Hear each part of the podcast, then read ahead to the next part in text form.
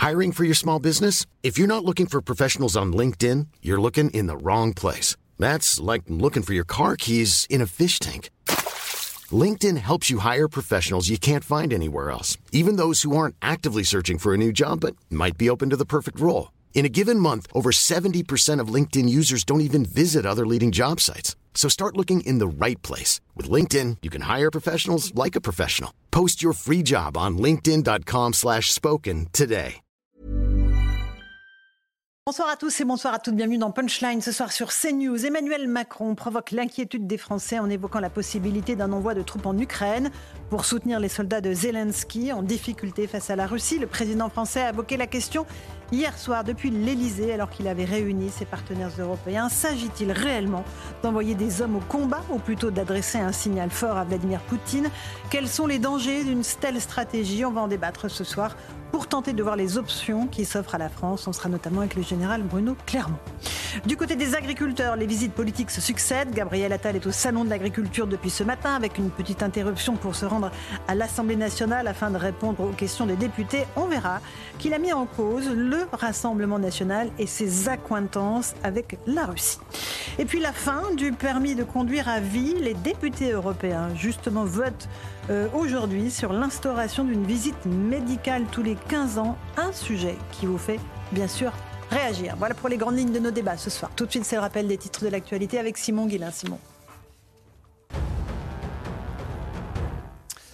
Gabriel Attal déambule depuis ce matin dans les allées du Salon de l'Agriculture. Une visite du Premier ministre qui se déroule dans le calme. Trois jours après celle très mouvementée du chef de l'État porte de Versailles, après avoir levé un verre de lait devant la salle de traite des vaches, le chef du gouvernement a accusé Marine Le Pen et Jordan Bardella d'être les passagers clandestins de cette crise agricole. 72 armes à feu et plus de 3000 munitions saisies chez Alain Delon. Une perquisition a eu lieu la semaine dernière à son domicile de Douchy dans le Loiret. L'acteur de 88 ans ne bénéficiait d'aucune autorisation lui permettant de détenir une arme à feu. C'est ce qu'a souligné aujourd'hui le procureur de la République de Montargis. Et puis le Qatar dit œuvrer pour une trêve à Gaza avant le ramadan qui commence le 10 mars prochain. L'émir du Qatar débute aujourd'hui une visite d'État de deux jours en France, centrée sur la libération des otages ainsi que la relance du processus pour la création d'un État palestinien. Avec les États-Unis et l'Égypte, le Qatar joue le rôle de médiateur entre Israël et l'organisation terroriste du Hamas, Charles Laurence. Merci Simon Guillain pour le rappel des titres de l'actualité. Il est 17h, on est avec Louis de Ragnel, journaliste politique. Bonsoir Louis. Bonsoir Laurence. Avec Rachel Kahn, essayiste et juriste. Bonsoir Rachel. Bonsoir Laurence. Bienvenue à Sabrina Medjeber, essayiste et sociologue. Bonsoir Laurence. Et Eric Revel qui est éditorialiste économique. Bonsoir. Bonsoir Laurence. Je vous l'ai déjà dit, nous sommes avec le général Bruno Clermont, consultant défense de Bonsoir, Laurence. CNews. Bonsoir, général de corps aérien. On va évidemment avec vous examiner les, les déclarations d'Emmanuel Macron, précisément, hein, sans faire de- de- de- de- d'amalgame. ou de, voilà. On va se pencher sur ce qu'il a dit et sur ce que ça veut dire concrètement. D'abord, on fait le point avec le sujet d'A- d'Aminata Dem et puis on voit quelles options s'offrent à la France. Depuis sa déclaration sur un éventuel envoi de troupes occidentales en Ukraine, Emmanuel Macron fait cavalier seul. De l'Espagne à l'Allemagne, les alliés européens sont unanimes. Aucun déploiement de soldats n'est envisagé. Le chancelier allemand Olaf Scholz l'affirmait encore aujourd'hui. Ce qui avait été convenu dès le début entre nous s'appliquait également à l'avenir, à savoir qu'il n'y aurait pas de troupes au sol, pas de soldats sur le sol ukrainien envoyés par les pays européens ou les États de l'OTAN. L'Europe se veut prudente, tout comme l'OTAN qui a également exclu toute intervention de troupes au sol. Même son de cloche du côté du Royaume-Uni, qui précise n'avoir qu'un petit nombre de personnes en Ukraine destinées à la formation médicale. Autre réaction et pas des moindres, celle du Kremlin. Le porte-parole russe Dimitri Peskov fustige Emmanuel Macron et met en garde les pays occidentaux. Bon nombre des pays présents lors de cette conférence à Paris ont conscience du danger que représente une implication directe dans un conflit à grande échelle sur un champ de bataille. Et bien entendu, ce n'est absolument pas dans leur intérêt, ils doivent en être conscients. Ces pays devraient donc penser à leurs intérêts et à ceux de leurs citoyens. Lors de sa récente visite en France, le président ukrainien et Emmanuel Macron ont signé un accord de sécurité censé garantir un soutien civil et militaire à l'Ukraine. Un accord qui sera prochainement débattu et voté au Parlement. Alors voilà pour les faits. Général Clermont, ce qu'a dit précisément Emmanuel Macron. Il n'y a pas de consensus aujourd'hui pour envoyer de manière officielle, assumer et endosser des troupes au sol. Mais en dynamique, rien ne doit être exclu. Nous, nous devons, nous ferons tout ce qu'il faut pour que la Russie ne puisse pas gagner cette guerre. Est-ce que ça veut dire précisément qu'on va envoyer des troupes, des troupes françaises, combattre en Ukraine? Ah non, ça ne veut absolument pas dire ça puisque lorsque le journaliste va poser la question, il demandera au, président est-ce que la France soutient cette, euh, cette, proposition mhm. d'envoyer des troupes est-ce que la France participera? Là, le président répond ambiguïté stratégique, je ne vous donne pas la réponse. Alors, on répond de façon ambiguë. Donc ça, c'est une stratégie, en fait. Alors, c'est une stratégie. Le terme ambiguïté stratégique, il est un peu particulier dans le langage d'un président parce qu'il est plutôt attaché au concept de dissuasion nucléaire dans lequel on ne dévoile pas ses intérêts mmh, vitaux mmh, de mmh. manière à maintenir l'adversaire dans le doute. Donc c'est aussi en l'utilisant une manière de rappeler que la légitimité de la France à présider une réunion de ce type, une réunion un peu étrange qui n'avait pas de précédent, euh, organisée par la France à Paris, qui essaie de fédérer les Européens, et, parce que la France est, euh, est, la, puissance, la seule puissance nucléaire qui était présente et également un membre du Conseil de sécurité. Donc c'est légitime, mais il est clair que le président n'a pas dit on va envoyer des soldats français en Ukraine. Non. Absolument pas. Et, et j'avoue que ses homologues européens se sentent empressés de dire que, par exemple, l'Italie, l'Ukraine, on n'enverra pas de troupes euh, en Ukraine. Euh, L'Allemagne a fait exactement pareil. Il y a quand même un, tollé du côté des capitales européennes, Louis Dragnel. Mais Emmanuel Macron le savait à l'avance, puisque le cadre qui a été défini depuis le début euh, par rapport à, l'action de l'Europe euh, contre la Russie a toujours été très clair. Euh, jamais il n'a été question d'envoyer des troupes au sol. donc là, il y a un changement dans le ton, dans les mots bah, employés par le président. Le général Clermont parle de, en fait, le, Emmanuel Macron a voulu réparer aussi une bourde qu'il avait commise il y a deux, il y a, je crois que c'était deux, il y a deux ou trois ans, et où il avait précisé le modèle d'emploi de la dissuasion nucléaire en mmh. France. Et il avait, j'ai plus ces mots exacts, mais il avait globalement dit que la France, qui est une puissance nucléaire, ne va jamais aller combattre la Russie, qui elle-même est aussi une puissance nucléaire. Deux puissances nucléaires ne s'affrontent pas. Euh, et donc là, effectivement, son objectif, c'était de recréer ce qu'on appelle effectivement euh, l'ambiguïté euh, stratégique. mais au-delà même de l'ambiguïté stratégique, l'objectif c'était aussi de sermonner un peu les partenaires européens en, leur expliquant bah, il faut aussi que vous bougiez. Bougez-vous, sinon les Ukrainiens tombent. Il y a des sujets, par mm. exemple, l'Allemagne refuse de, livrer des missiles qui, s'appellent les Taurus, mm. refuse de les livrer à l'Ukraine. Est-ce que Emmanuel Macron a voulu euh, sonner une forme d'électrochoc euh, à l'égard de Olaf Scholz euh, pour qu'il aille plus loin? il y a, raté, voilà. mais, ce qu'il faut juste avoir aussi en tête, c'est qu'aujourd'hui, il y a très peu de pays européens qui ont une capacité à envoyer des troupes à l'extérieur de leurs frontières. Mmh, mmh. Je me souviens simplement d'un exemple qui était qui n'a rien à voir avec le conflit en Ukraine. Au moment où on, est, on intervenait au Mali, il y avait une force qui s'appelait Takuba. On essayait de réunir des ah partenaires européens et on avait un mal fou à trouver des partenaires européens. Pourquoi? Pour s'engager à nos côtés. Mais parce que euh, très peu de pays européens euh, ne souhaitent euh, aller s'engager à, à l'Ukraine, si vous le voulez bien, avec vous, et puis je vous passe la parole ensuite. Mais, mais, les mots ont un sens. L'envoi des troupes au sol n'est pas exclu. Les Français qui nous écoutent, hmm. certains savent très très bien le, ce qu'est la guerre. Donc est-ce qu'on est dans cette configuration-là, euh, Général Clermont? Je pense qu'il faut rassurer les Français. Euh, c'était une espèce de discussion libre. En fait, il faut. Je vais revenir un peu sur le contexte de, la, de, cette réunion pour oui, oui, mais on veut bien tous les dans contextes. Quelle mesure un moment, nous, on est inquiets. Non, je pense qu'il n'y a pas de L'engagement de la France face à la Russie. Je rappelle juste, en termes de puissance nucléaire, il y a plus de 5800 ogives nucléaires en Russie.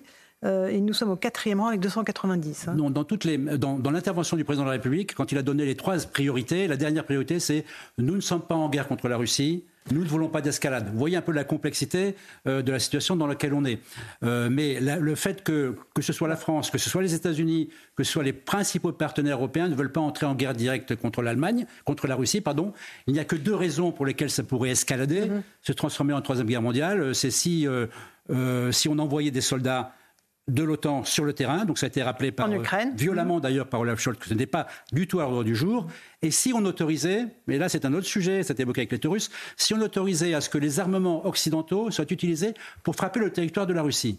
Et là aussi il y a une ligne rouge qui pour l'instant n'est toujours pas franchie par les Ukrainiens. Ces deux lignes rouges pour l'instant sont respectées. Donc il n'y a pas de raison que ça escalade.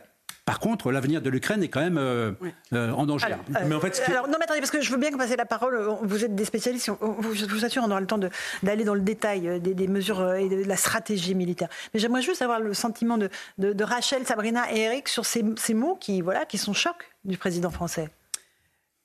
si je peux me permettre, il s'agit d'un d'un nouveau langage, effectivement, et le président semble changer son fusil d'épaule. Voilà.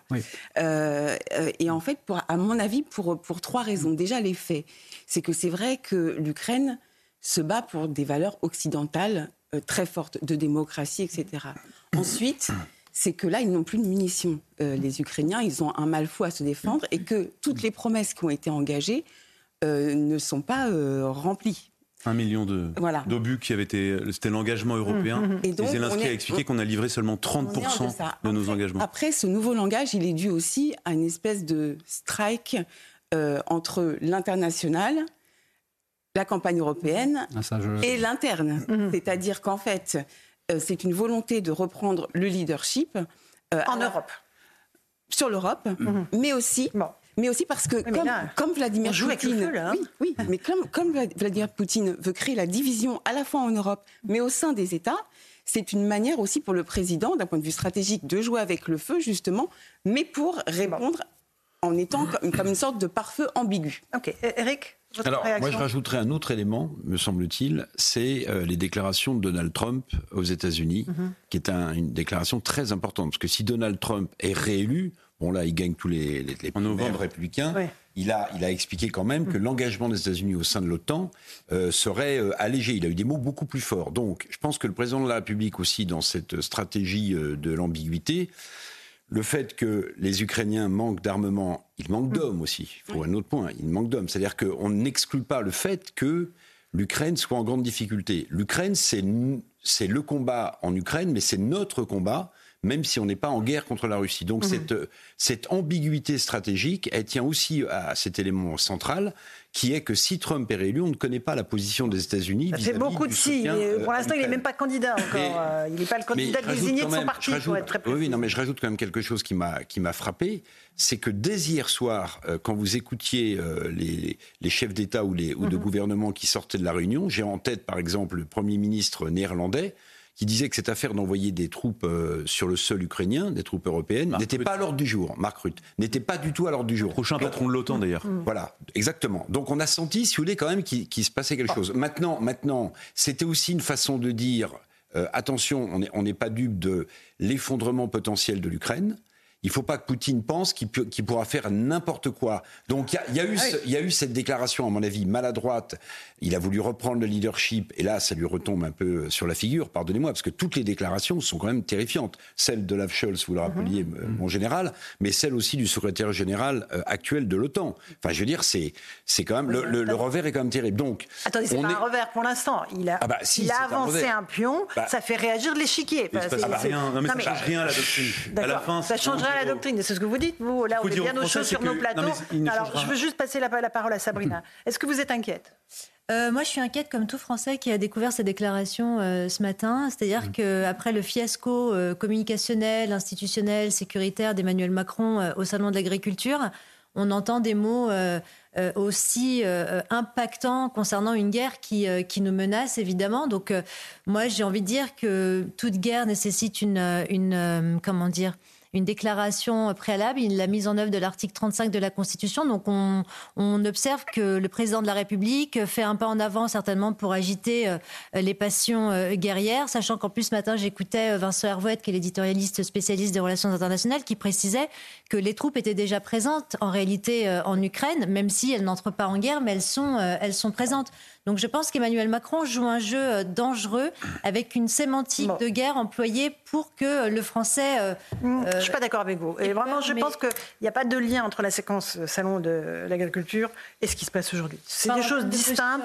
Et franchement, je, pense vraiment que les choses sont dissociées. J'aimerais alors qu'on continue à, évoquer cette affaire, notamment concernant l'armement. Parce que vous avez dit tout à l'heure que l'Ukraine manquait d'armes mmh. et qu'on n'a pas livré tous les obus qu'on devait livrer. Le problème, c'est qu'on ne les a pas en réalité. C'est qu'on ne produit pas assez vite, d'abord pour nous, pour le réarmement de notre pays, et ensuite pour les livraisons à l'Ukraine. On est bien d'accord, Général Clermont, c'est ça le sujet. On lève la question de la prise de leadership, qui était aussi une des raisons de la réunion. Il y a la question de remobiliser les Européens de manière à, aider les Ukrainiens qui sont en difficulté et à se préparer à un, éventuellement, un éventuel désengagement des États-Unis. Trump n'est pas élu, mais pour l'instant, les 60 milliards ne sont pas votés.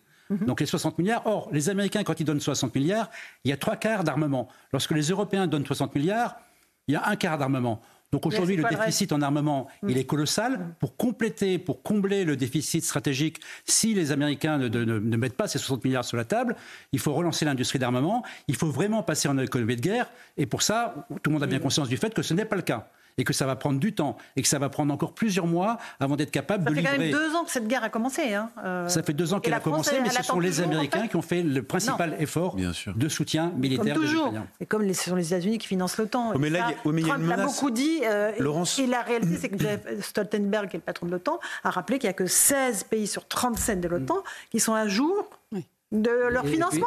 non, mais c'est aussi la réalité, les pays ne payent pas. À jour d'une cible de 2% qui date de 2014. C'est ça la situation stratégique en 2024 n'a rien à voir avec 2014. Évidemment, on est 10 ans plus tard. c'est pas 2%. Et on a la Russie euh, en guerre. Oui, alors après, on, va, je veux qu'on écoute euh, Stéphane Séjourné, le ministre des Affaires étrangères. La perspective de la possibilité de la victoire de Donald Trump en novembre prochain est un événement euh, qui est euh, extrêmement important pour tous les pays européens, euh, puisque, enfin, en fait, c'est non seulement l'aide à l'Ukraine qui pourrait être reconfigurée, voire totalement disparaître, et surtout, ça va mettre l'Europe face à ses responsabilités, puisque nous-mêmes, on n'a pas les moyens d'assurer la sécurité extérieure de l'Union européenne. Non, mais c'est ça le. Non, mais il fallait peut-être qu'on se réveille avant, nous, mais les Européens. mais on est entièrement d'accord. Avant. Mais... je veux dire, et je, sais que le ministre de la Défense a fait un effort, que le budget de l'armée est en augmentation, que les usines de production sont en train de se réinstaller. Mais c'est du temps long.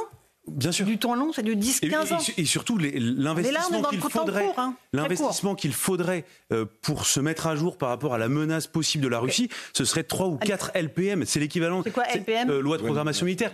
Il ne faudrait pas multiplier par deux. Mais combien de, de, C'est 50 milliards d'euros. Euh, là, c'est 417 milliards sur 7 ans. Donc, en gros, on est un peu moins de 50 milliards par an. Ouais, c'est ça. en fait, on est les fameux 2%. Hmm. Mais je rappelle, les 2% étaient décidés en 2014. On avait 10 ans pour arriver aux 2%. La contribution à l'OTAN. Et c'était le paysage stratégique de 2014 la contribution à l'OTAN, et aujourd'hui, on sent bien que ce n'est pas suffisant. Et nous, on est à peine hein, au niveau. On est arrivé cette année au 2,4. J'aimerais qu'on écoute Stéphane journées et il y a eu des échanges à l'Assemblée nationale cet après-midi, c'était les questions au gouvernement, euh, des échanges vifs, notamment avec euh, un député insoumis, Bastien Lachaud. Écoutez. La France est une puissance dotée de l'arme nucléaire. Membre permanent du Conseil de sécurité de l'ONU, elle a toujours eu une voix singulière dans le concert des nations. Elle doit agir pour le respect du droit international au lieu de jeter de l'huile sur le feu et d'attiser la guerre. Avez-vous conscience qu'avec un tel engrenage, vous risquez d'entraîner la France, l'Europe, le monde dans une guerre nucléaire? Nous devons envisager de nouvelles actions de soutien à l'Ukraine. Celles-ci euh, doivent répondre à des besoins très précis.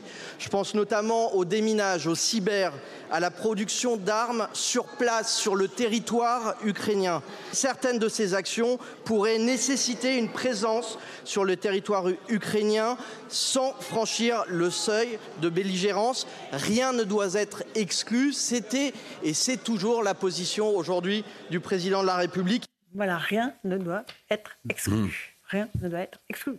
Ces mots, ils résonnent dans les, dans les oreilles des Français. Hein. Mais pour autant, sans jamais franchir la frontière de la belligérance, qu'est-ce que ça veut dire? Dire sans jamais aller à la confrontation directe avec les troupes euh, russes. Donc ça veut dire qu'on n'enverra pas de fantassins. Donc la doctrine ne change pas. La doctrine, en tout cas, de, de l'Union européenne et de l'armée française... Vous en êtes tous très convaincus. mais, moi, je me permets de vous dire attention, attention. Je, suis pas juste un petit point sur la notion de co-belligérance. C'est une notion qui est complètement euh, fantasmagorique ça n'existe plus aujourd'hui. C'est-à-dire qu'aujourd'hui, euh, dans ce monde mondialisé, globalisé, euh, le camp, il a été choisi de toute façon. Et donc ces aides-là, on, peut, on peut discuter sur les mots de belligérance, comme belligérance, mais en réalité, euh, on est dedans. Et aujourd'hui, on a cinq ans de retard sur les débats. Ok, on est d'accord. Général Clermont.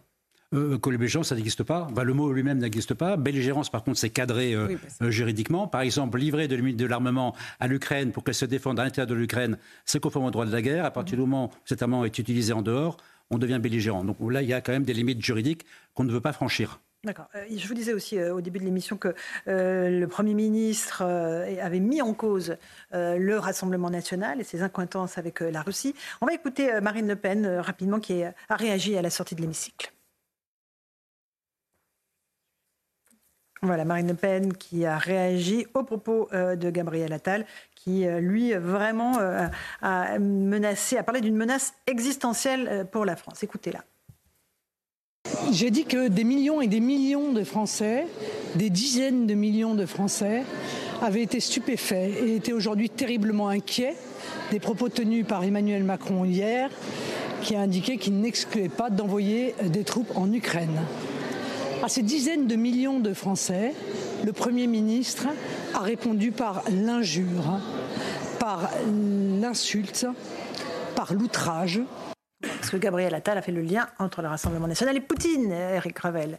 Euh, un lien qui est à faire très régulièrement. Euh, moi, je suis un peu gêné quand même. Tout à l'heure, vous disiez, je ne peux pas croire un seul instant que euh, le président de la République ait déclaré cela. Il est non, mais attendez, il est trop non, intelligent mais on peut lui faire pour tous que je les le reproches comprenne. de la terre, non, mais non, pas non, attendez, il est trop intelligent pour que je le comprenne. Mais si la doctrine, comme l'a dit Louis Dragnel, ne change pas, après ce qui a été dit notamment sur la co-belligérance, pardonnez-moi. Alors il y a peut-être un effet collatéral voulu à destination de l'interne. Un, sur le salon de l'agriculture. Deux, sur le RN, parce qu'on a des élections européennes et que le, le RN est souvent montré du doigt pour ses liens fantasmés ou pas avec la Russie. Donc pardonnez-moi, mais cette sortie-là, même si elle a été décidée visiblement seule, le général le disait, euh, Emmanuel Macron, il n'a il a, il a pas demandé à ses 21 partenaires qui assistaient à cette réunion ce qu'ils pensaient de l'idée d'envoyer des troupes européennes. Donc, si le président de la République fait ça, ok, stratégie, euh, ambiguïté de la stratégie, dont on sort qu'à ses dépens, mais il y a aussi sans doute, pardonnez-moi, des effets collatéraux politiques.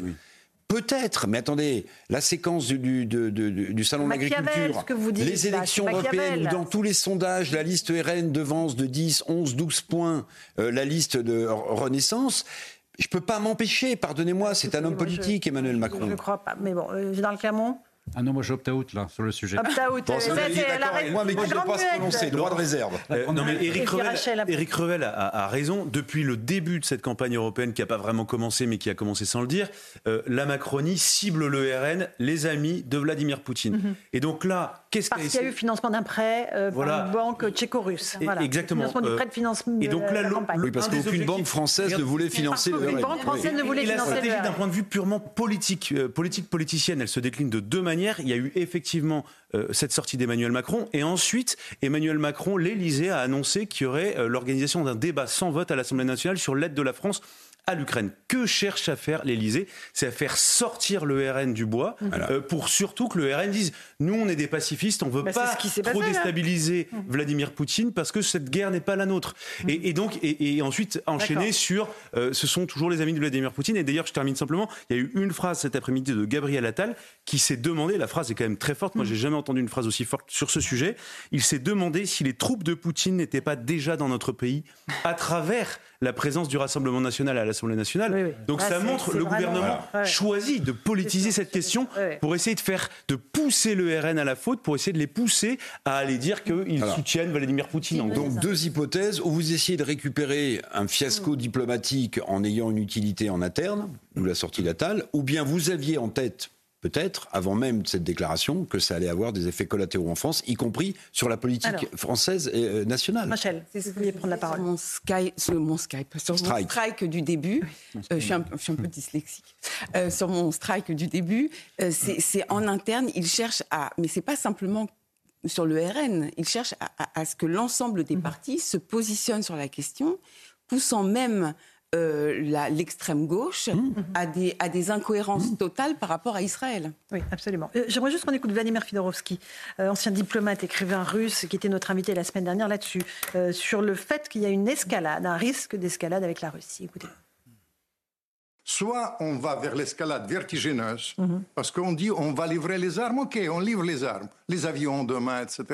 Mais les avions sont basés où? En Ukraine Ils sont basés en Pologne et en Roumanie. Les Russes, ils disent tous les jours, vous plaît placez, on frappe la Roumanie et la Pologne. Ça veut dire, ça veut dire que c'est la guerre mondiale C'est la demain. guerre mondiale. Demain. Et il y a des gens en Occident, en Amérique, je parle avec eux tout le temps, ils sont hyper inquiets. Les grands diplomates aux États-Unis et les grands diplomates ici, ils pensent qu'on n'était pas très pointus.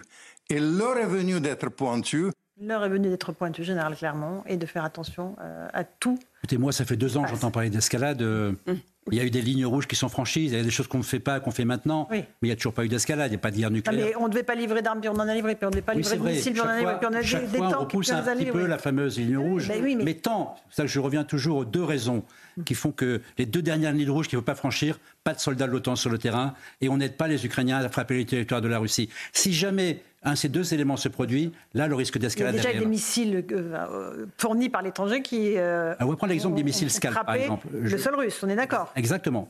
Pour l'instant. Et, Zelensky le répète régulièrement mhm. je n'utiliserai pas vos armements pour frapper le territoire russe. Le seul territoire qui est autorisé à frapper maintenant, ce n'était pas le cas au début. C'est la Crimée puisque les résultats mhm. obtenus contre la flotte de la mer Noire en Crimée, c'est surtout avec les scalps, les missiles air-sol livrés par la France. Donc la France, aujourd'hui, autorise à frapper la flotte russe en mer Noire. Je pense que aussi c'est la volonté d'avoir de donner à l'Ukraine euh, une victoire pour la suite. Petite pause, on se retrouve dans un instant. On continuera à parler évidemment de, ces déclarations euh, d'Emmanuel Macron euh, sur l'Ukraine, mais aussi de l'agriculture. Gabriel Attal est de retour au Salon de l'agriculture et ça se passe beaucoup plus calmement que lors de la visite d'Emmanuel Macron. On fait le point dans un instant, à tout de suite sur Punchline.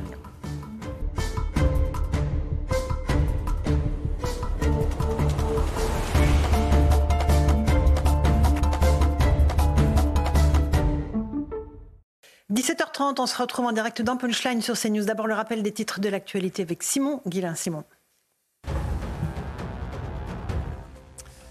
Des nouveautés dans le métro parisien. Valérie Pécresse annonce que les trains ne s'arrêteront plus en cas de malaise d'un voyageur. Pour ce qui est des colis suspects, la présidente de la région Île-de-France a annoncé le déploiement de brigades cynophiles pour lever le doute en moins d'un quart d'heure. L'utilisation de l'intelligence artificielle avec des caméras a également été évoquée pour éviter de bloquer les rames. Selon plusieurs ONG, la présence de pesticides contenant des substances chimiques a explosé entre 2011 et 2021. Dans les fruits et légumes qui sont consommés en Europe, les fruits d'été comme les pêches ou encore les melons sont particulièrement impactés. Entre 2011 et 2021, le nombre de fruits contaminés a augmenté de 220 et puis la France interdit les dénominations steak, escalope ou jambon pour les produits végétaux. Un nouveau décret publié par le gouvernement précise la liste des dénominations réservées aux produits d'origine animale et donc interdit pour des produits à base de protéines végétales.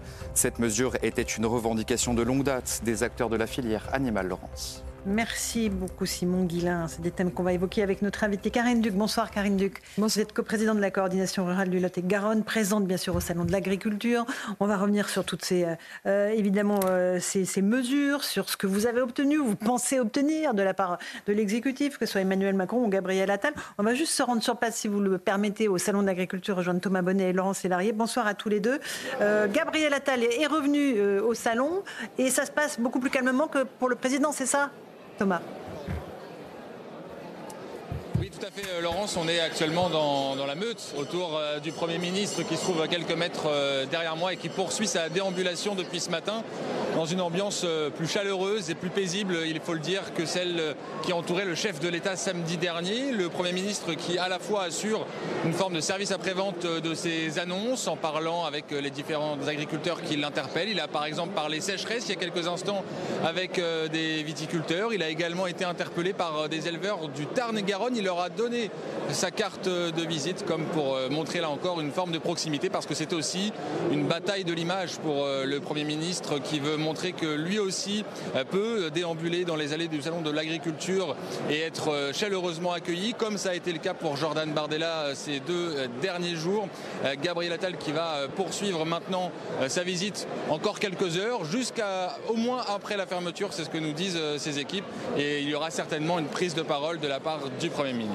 Merci beaucoup Thomas Bonnet sur place avec Laurence Sélarié. Comment vous expliquez, Karine Duc, que ce soit beaucoup plus calme autour du Premier ministre qu'autour du Président? Vous étiez sur place, j'imagine, samedi? Oui, oui, oui j'étais sur place. Depuis samedi, je suis au sein. Mhm, mhm. Alors comment vous expliquez la différence d'accueil? C'est pas le même ressentiment envers le Premier ministre qu'envers le Président? Non, c'est pas le même ressentiment. Euh, Gabriel Attal n'a pas, euh, n'a pas eu les propos du Président de la République euh, de samedi soir. Lesquels propos? Les propos euh, nous qualifiant euh, de choses que nous ne sommes pas, mhm. euh, nous, nous, donnant des étiquettes politiques mhm. que nous n'avons pas. il est resté dans l'opérationnel, me semble-t-il. Je, et de toute façon, il, est nécessaire de, garder mhm. une personne et, qui de mieux que le Premier ministre pour pour continuer d'avancer sur les dossiers. On est d'accord que, le, le chahut autour d'Emmanuel Macron n'a pas commencé le samedi soir, ça a commencé tout de suite le matin. Les agriculteurs, certains étaient en colère et ils l'ont dit tout de suite. Ils n'ont pas attendu effectivement la fin de la journée où le président a pointé du doigt notamment la coordination rurale en disant que vous étiez lié au Rassemblement national, ça a commencé bien avant. Il y avait beaucoup de, choses que vous vouliez lui dire. Il y avait beaucoup de ressentiments, mais de l'ensemble des agriculteurs, hein, euh, non pas seulement de la coordination rurale, mais tous les syndicats. Euh, tout, il, y avait, il y avait du rouge, il y avait du vert, il y avait du jaune. il y a aussi, il y avait aussi ben, certainement la, volonté des agriculteurs d'exprimer mhm. Euh, l'excès de, colère euh, cumulé euh, depuis des mois de, crise et, des, semaines de manifestations sur lesquelles il y a, ils étaient dehors, ils étaient au froid, ils étaient à bout, et, donc ils avaient besoin d'exprimer cette colère-là. Alors, écoutez. Mais la violence, c'est le meilleur moyen pour vous? Euh, non, non, non, pas du tout. La violence n'est pas le meilleur moyen, absolument pas. Je vais jamais, d'ailleurs, c'est jamais sorti de ma bouche. Mais c'est pour ça que c'est bien de le dire. Oui, oui, voilà. Euh, par contre, euh, il, y a, il y avait des tensions sur le salon, de laisser tout le monde attendre, patienter, avec quelques provocations. forcément, il y a, il y a une émulsion qui, se fait et, donc il y a des dérapages, mais je pense qu'ils ont été moindres. Et écoutez, le, dans tous les cas, mhm. il était nécessaire que le président de la République fasse arrive à faire face À, la, colère qui était présente. Ça, il l'a fait hein, pendant 13 heures, il a fait face à la colère, le moins qu'on puisse dire. J'aimerais juste qu'on écoute euh, un échange entre Gabriel Attal et un agriculteur, parce que ce n'est pas forcément une promenade de santé non plus pour le Premier ministre. On va écouter ce petit échange qui s'est déroulé ce matin avec un éleveur laitier qui le sermonne en lui demandant de plus utiliser de termes provocateurs. Et écoutez cet échange. Ici, samedi, il n'y a pas des gens extrêmes, il y a surtout des gens extrêmement en colère. Vous connaissez la situation. Les agriculteurs, le monde agricole, le peuple attend quelque chose de votre part. J'espère que et je viens vous saluer. Je viens vous saluer. Non, pas con. Faites attention. Vous avez des mots provocateurs. Ne suivez pas l'exemple de M. Macron, qui aujourd'hui est exécrable. C'est pour ça qu'on agit. oui, que vous agissez ici. Mais je vous ai écouté, j'ai écouté Marc Fesneau. Il y a des mots que je voudrais plus entendre à la télé. Je vous l'ai dit, je le répète. Samedi, il y a des agriculteurs de tous bords, syndicales, politiques, qui étaient extrêmement en colère. Les recevoir avec 1000 CRS, c'est pas tellement bien. C'est pas l'image du salon. Monsieur Attal, on compte sur vous. Vous êtes nouveau dans les services. J'espère dans les services entre guillemets. Hein. Vous avez un petit peu d'ancienneté. Moi, j'en ai dans l'agriculture. Je connais très bien le sujet. Il va falloir des propositions sérieuses. Aujourd'hui, on a 40 ans de déficit de prix agricole. Vous le savez. On vend du maïs, du blé, des, fruits, des légumes au prix des années 80. Ça ne peut plus durer. On travaille à moyenne 2,50 euros de l'heure. Vous connaissez les retraites de nos parents, tout ça. Il faut changer les choses. Sinon, je vous garantis, je le dis devant les caméras, ça va très mal se placer et vous le savez. Merci, M. Attal. Est-ce que je peux vous répondre? Oui, allez-y. D'abord, je suis premier à avoir dit que sur les mobilisations des agriculteurs, il y a eu beaucoup de responsabilités. Ce matin, j'étais sur RTL, vous n'avez peut-être pas pu m'entendre. J'ai donné des exemples de blocage d'agriculteurs sur des autoroutes qui ont été levées, où les agriculteurs ont tout remis en état, et vous en avez même qui, sur leurs propres frais, ont payé des sociétés de balayage pour remettre les choses en état. Ça, on ne l'a jamais vu dans d'autres mouvements euh, sociaux et d'autres mobilisations. Je suis le premier à, parler de cette responsabilité. Voilà pour cet échange, Eric Robert. C'est frappant la différence, encore une fois, de ton, de, de, voilà, d'énergie autour euh, de Gabriel Attal et euh, ce qu'on a pu voir samedi autour du président. Oui, même si les revendications euh, demeurent les mêmes. Ah, les mêmes surtout, bon, alors je ne sais pas qui est ce monsieur, mais on le voit souvent intervenir mhm. quand même.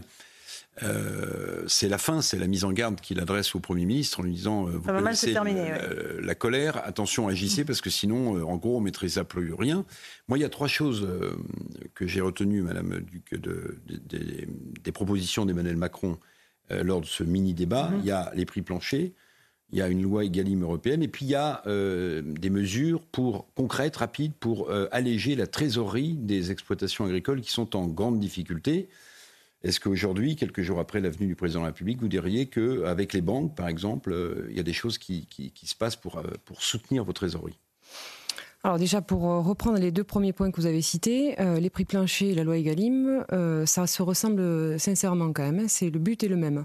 Donc on a pris le terme loi Egalim, on a dit prix plancher et concrètement. oui, la loi Egalim 2 comportait l'idée d'un prix plancher. C'est sensiblement la même chose. Pour les mesures de trésorerie, il n'y a, il a pas que ces trois points principaux. le sujet est beaucoup plus vaste, mais pour parler juste de la trésorerie, euh, nous avons, euh, depuis, le départ, depuis le départ de cette crise, demandé à ce que les mesures de moyen long terme soient cumulées avec une des mesures d'urgence de trésorerie. Bon, c'est acté depuis samedi par la bouche à la bouche du président de la République. C'est une bonne chose. Euh, dans l'organisation de ce fonds d'urgence trésorerie, hier nous avons fait partagé quelques inquiétudes que nous avions auprès du ministre de l'économie. Nous avons également échangé avec ce matin Gabriel Attal, puisque nous savions que cet après-midi, ils avaient, mhm. ils rencontraient les banques pour verrouiller et pour ce système-là et ne pas perdre davantage de temps. Mhm. Il était nécessaire qu'on, en plus du prêt à taux bonifié avec garantie de l'État, il y ait euh, d'autres moyens qui soient déployés. Ce prêt à taux bonifié, hier, nous était, il était dit de la bouche de, Bruno Le Maire qu'il ne serait pas accessible pour les agriculteurs les plus en difficulté, chose qui nous a euh, assez, euh, assez choqués. Donc nous avons préféré ce matin dire directement à Gabriel Attal, attention, si vous faites ça, vous allez passer à côté du cœur de cible finalement de l'action. Et euh, ensuite, autre chose que nous avions demandé, il y a des personnes, qui, des agriculteurs qui n'ont pas envie ou la volonté ou la nécessité de se charger avec un nouveau prêt à rembourser mmh. à terme. Et donc, il était nécessaire de pouvoir euh, proposer aussi autre chose, un report d'annuité en fin de tableau. Euh, un ou, des reports d'annuité. En tout cas, il est nécessaire pour ce sujet de trésorerie, mais comme pour la majorité des sujets, de redonner de la liberté aux agriculteurs euh, qui sont des mhm. entrepreneurs et qui savent mieux que quiconque gérer bien, leur Bien entendu, et qui savent bien gérer euh, leur compte quand euh, ils ont un peu de trésorerie. J'aimerais qu'on écoute un autre député, Louis Boyard, la France Insoumise, qui est présente aussi sur le salon, qui lui estime que tout est à cause de la politique libérale d'Emmanuel Macron. On va l'écouter, puis vous allez nous dire ce que vous en pensez. C'est jamais une bonne nouvelle quand vous avez le président de la République, celui qui quand même incarne l'État, qui arrive dans un salon et euh, qui fait face à une telle défiance. Déjà, premièrement, c'est un mauvais signal. Deuxièmement, la posture qu'il a eue. On n'a pas eu un président de la République qui a dit bon, ça fait sept ans que je suis au pouvoir, euh, j'ai compris que j'avais pas fait les bons choix. Non, il était là en train de continuer d'expliquer pourquoi est-ce que lui, le grand Emmanuel Macron, avait plus raison que tout le monde. Et pourquoi? Parce que Macron, c'est un libéral. Macron, c'est l'incarnation de ce qui fait que les agriculteurs aujourd'hui se retrouvent à genoux devant le reste du commerce mondial. Voilà, la France insoumise, euh, Louis Dragnel avec Louis Boyard, c'est la faute de la posture libérale d'Emmanuel Macron, cette crise. Alors déjà, euh, je parle sous votre contrôle, mais elle, euh, c'est aussi la conséquence de plein de sujets qui n'ont jamais été réglés depuis 25-30 ans. Moi, de ce que je découvre euh, dans, au fur et à mesure de cette crise, euh, c'est que le sujet n'est pas nouveau, les sujets ne sont pas nouveaux, et nous on apprend d'ailleurs euh, beaucoup de choses, euh, des décrets qui ont été pris il y a 10 ans, certaines applications qui ont été prises il y, a, 15 ans, et donc ça se concentre, ça arrive au moment où Emmanuel Macron est chef de l'État. Alors Emmanuel Macron a pris des décisions, il y a des textes qui ont été votés, soutenus à la Commission européenne, donc je n'exclus absolument pas la responsabilité d'Emmanuel Macron dans cette crise. Oui, ça fait presque 8 ans qu'il est au pouvoir. Non mais je, suis d'accord avec vous. l'exonérer de tout ce qui se passe non, mais bien sûr, mais, mais, c'est une crise qui est très très antérieure à son arrivée au pouvoir. on, l'a déjà dit plusieurs fois sur ce plateau, hum. ça pose un problème politique à Emmanuel Macron parce qu'en fait, ce qu'il semble vouloir faire euh, à Paris est en contradiction totale avec hum. les engagements qui sont portés à Bruxelles. C'est-à-dire qu'à Bruxelles, ils sont euh, à fond, euh, effectivement, hum. libéraux, libre échange, absence de règles et tout ce que vous voulez. Et, et de l'autre côté, à Paris, en tout cas, le nouveau discours consiste à dire on veut protéger, préserver la singularité de, l'agriculture française.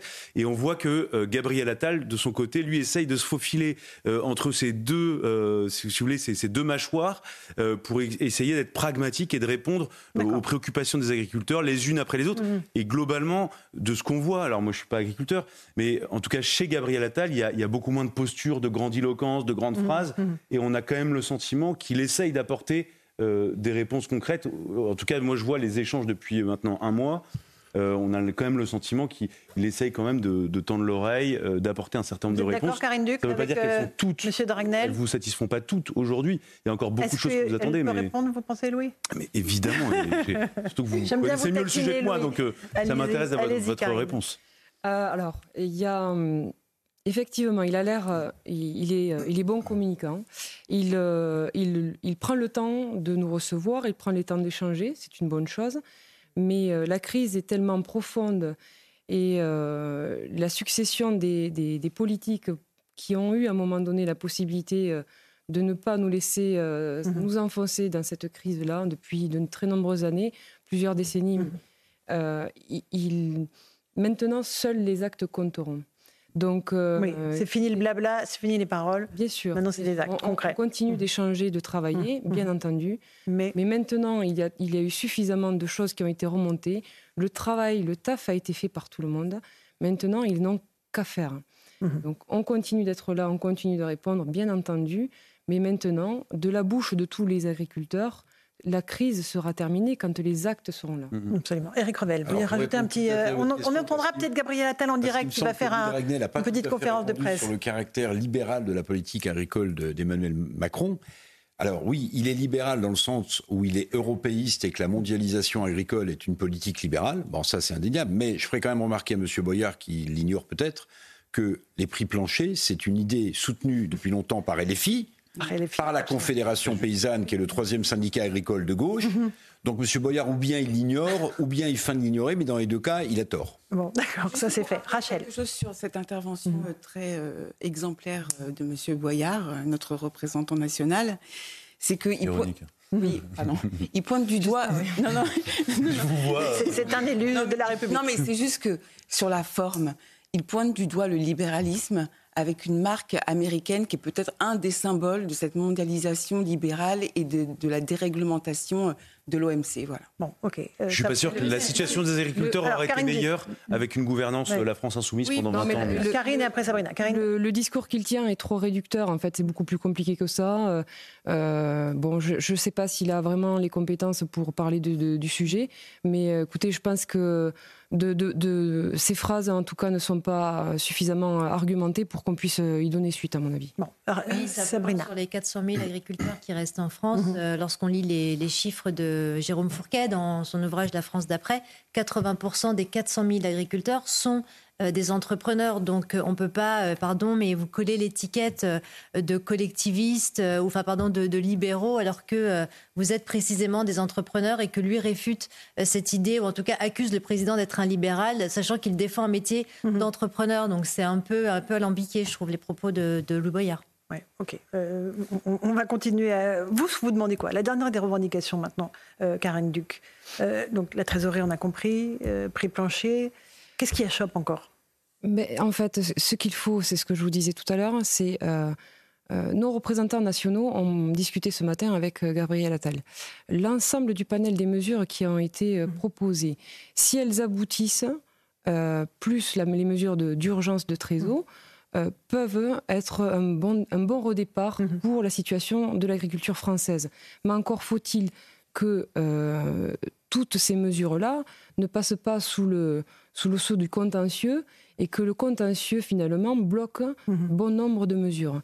Je me demande si ces personnes-là ont bien les mains libres pour pouvoir nous donner réponse à toutes les situations auxquelles nous sommes, nous sommes confrontés. Vous faites allusion à l'Europe, à la présence de l'Europe Bien sûr, bien sûr.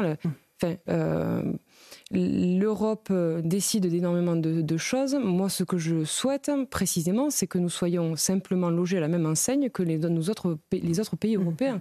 on n'est pas anti-Europe. On, est, on veut simplement avoir mmh. les mêmes règles du jeu que, que tous les autres. évidemment. Je, voulais avoir votre position sur les, traits, commerciaux et les fameuses clauses miroirs. Parce qu'il y a des agriculteurs qui expliquent que grâce, par exemple, au, traité signé avec le Canada, le CETA, ça permet aux produits français de trouver des portes d'exportation. Et puis d'autres qui disent, en fait, avec ces traités, on est en train de sacrifier l'agriculture euh, française. Entre les deux, votre cœur balance. Non, mais c'est extrêmement compliqué euh, de, se positionner, d'avoir une, position bien, bien tranchée. Euh, ce qui est sûr, c'est que le Mercosur, c'est quelque chose de, qui est criminel pour nos, pour nos élevages. Le président Macron nous dit que le CETA est quelque chose de positif dans, une, dans un mélange de chiffres euh, qu'il a, qu'il a, qu'il a, fait, qu'il a sorti du chapeau peut-être, ou qui, ou qui donne des... Vous savez, les chiffres, on peut leur donner... Euh, ok, donc vous contestez le fait que les traités commerciaux soient une bonne chose pour l'agriculture française. Ce pas des débouchés à mhm. l'exportation pour vous Les débouchés à l'exportation sont importants, évidemment. Il y a des, il y a des, il y a des secteurs sur lesquels il, est nécessaire de faire de l'exportation. Moi, ce que je veux simplement, c'est que si... Euh, que nous, que nous ayons la même règle du jeu, que euh, de, des produits qui viennent sur notre territoire mhm. et qui viennent sur notre marché, nous, nos produits, quand ils sont à l'exportation, ils répondent aux règles des pays euh, qui, qui, reçoivent nos produits. On, on, est, on est, intransigeant envers les, la qualité de nos produits, autant euh, qu'ils soient commercialisés en interne qu'à l'exportation. Par contre, on ne peut pas en dire autant des produits qui, qui, arrivent d'ailleurs et qui viennent chez nous. À partir du moment où on est sur les mêmes règles du jeu, Écoutez, il y, a, des entrepreneurs et des agriculteurs français qui arrivent à, s'en sortir et à avoir euh, de belles perspectives à l'export, tant mieux pour eux. C'est ça. Louis Dragnel Non, je trouve que votre réponse est intéressante parce que vous n'êtes, euh, en fait, on voudrait vous enfermer, vous faire choisir un camp. Est-ce que vous êtes en gros pour euh, euh, toutes les fermetures de tout et donc euh, même la non-exportation de vos produits et vos produits ouverts à tous les vents de la concurrence internationale? Et en fait, je, trouve que c'est intéressant ce que vous dites parce que vous, essayez de montrer une forme de, juste milieu. Vous dites nous, ce qu'on veut simplement, c'est pouvoir donc produire, vendre exporter nos produits. On n'est pas contre l'importation de certains produits à la seule condition euh, que simplement ils respectent le même cahier des charges euh, que le nôtre. Parce que, en fait, l'agriculture française a toujours fonctionné, c'est du commerce. Euh, on a toujours exporté, on a toujours importé des produits qu'on n'était pas en mesure de produire euh, sur le territoire national. Donc je, je oui, mais là, on est à hauteur de, 25%. Non, mais je, sais, je sais bien. Mais je, ne vous dis pas que tous les accords de libre-échange sont géniaux, mais, mm. mais je pense qu'il euh, il y a beaucoup de partis politiques qui veulent absolument vous faire choisir d'être complètement manichéen. Mm. Soit vous êtes totalement pour, soit vous êtes totalement contre. Là où, en fait, en réalité, vous voulez simplement un juste, une juste mm. représentation il y a un juge de, de manière équilibrée. Un juge de paix, c'est le niveau de la balance commerciale agricole. Vous avez raison. On est passé de 5 milliards en 2022 d'excédent à 1 milliard en 2023. Mais vous avez raison. Et si on enlève les vins et spiritueux, pardonnez-moi, c'est l'arbre qui cache la forêt. Hum. L'agriculture française n'est pas forte, comme l'a dit le président de la République. Elle est plutôt fragilisée, très faible. Bien sûr. On est passé de, 20 à 40% d'importation. C'est quand même quelque chose de, conséquent. C'est un signal fort. Euh, bon, il, faut. Euh, moi, ce, la, la, question, enfin, ce qu'on vient de dire, c'est bien, mais quand, quand, on a dit ça, on n'a pas dit grand-chose.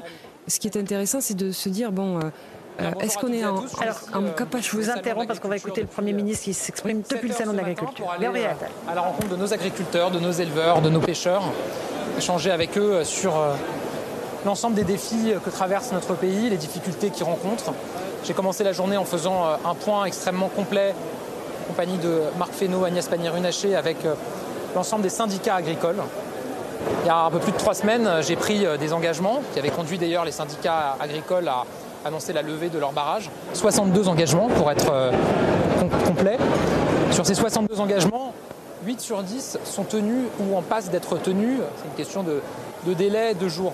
Puis il y a des engagements pour lesquels on continue à travailler sur du plus long terme. Par ailleurs, le président de la République qui était ici samedi s'est engagé sur des mesures complémentaires sur lesquelles évidemment on, avance. Et parmi ces mesures, il y a un enjeu qui est absolument majeur, dont évidemment l'ensemble des agriculteurs, des éleveurs nous parlent, c'est celui de la trésorerie des difficultés que rencontrent un certain nombre de nos agriculteurs et éleveurs en matière de trésorerie.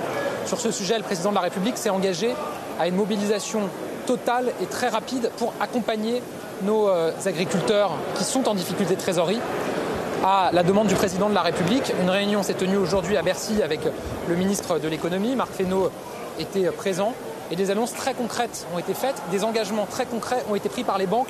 C'était ce qu'on leur demandait sur des reports d'annuité, sur des étalements sur trois ans pour ceux qui pourraient le, demander.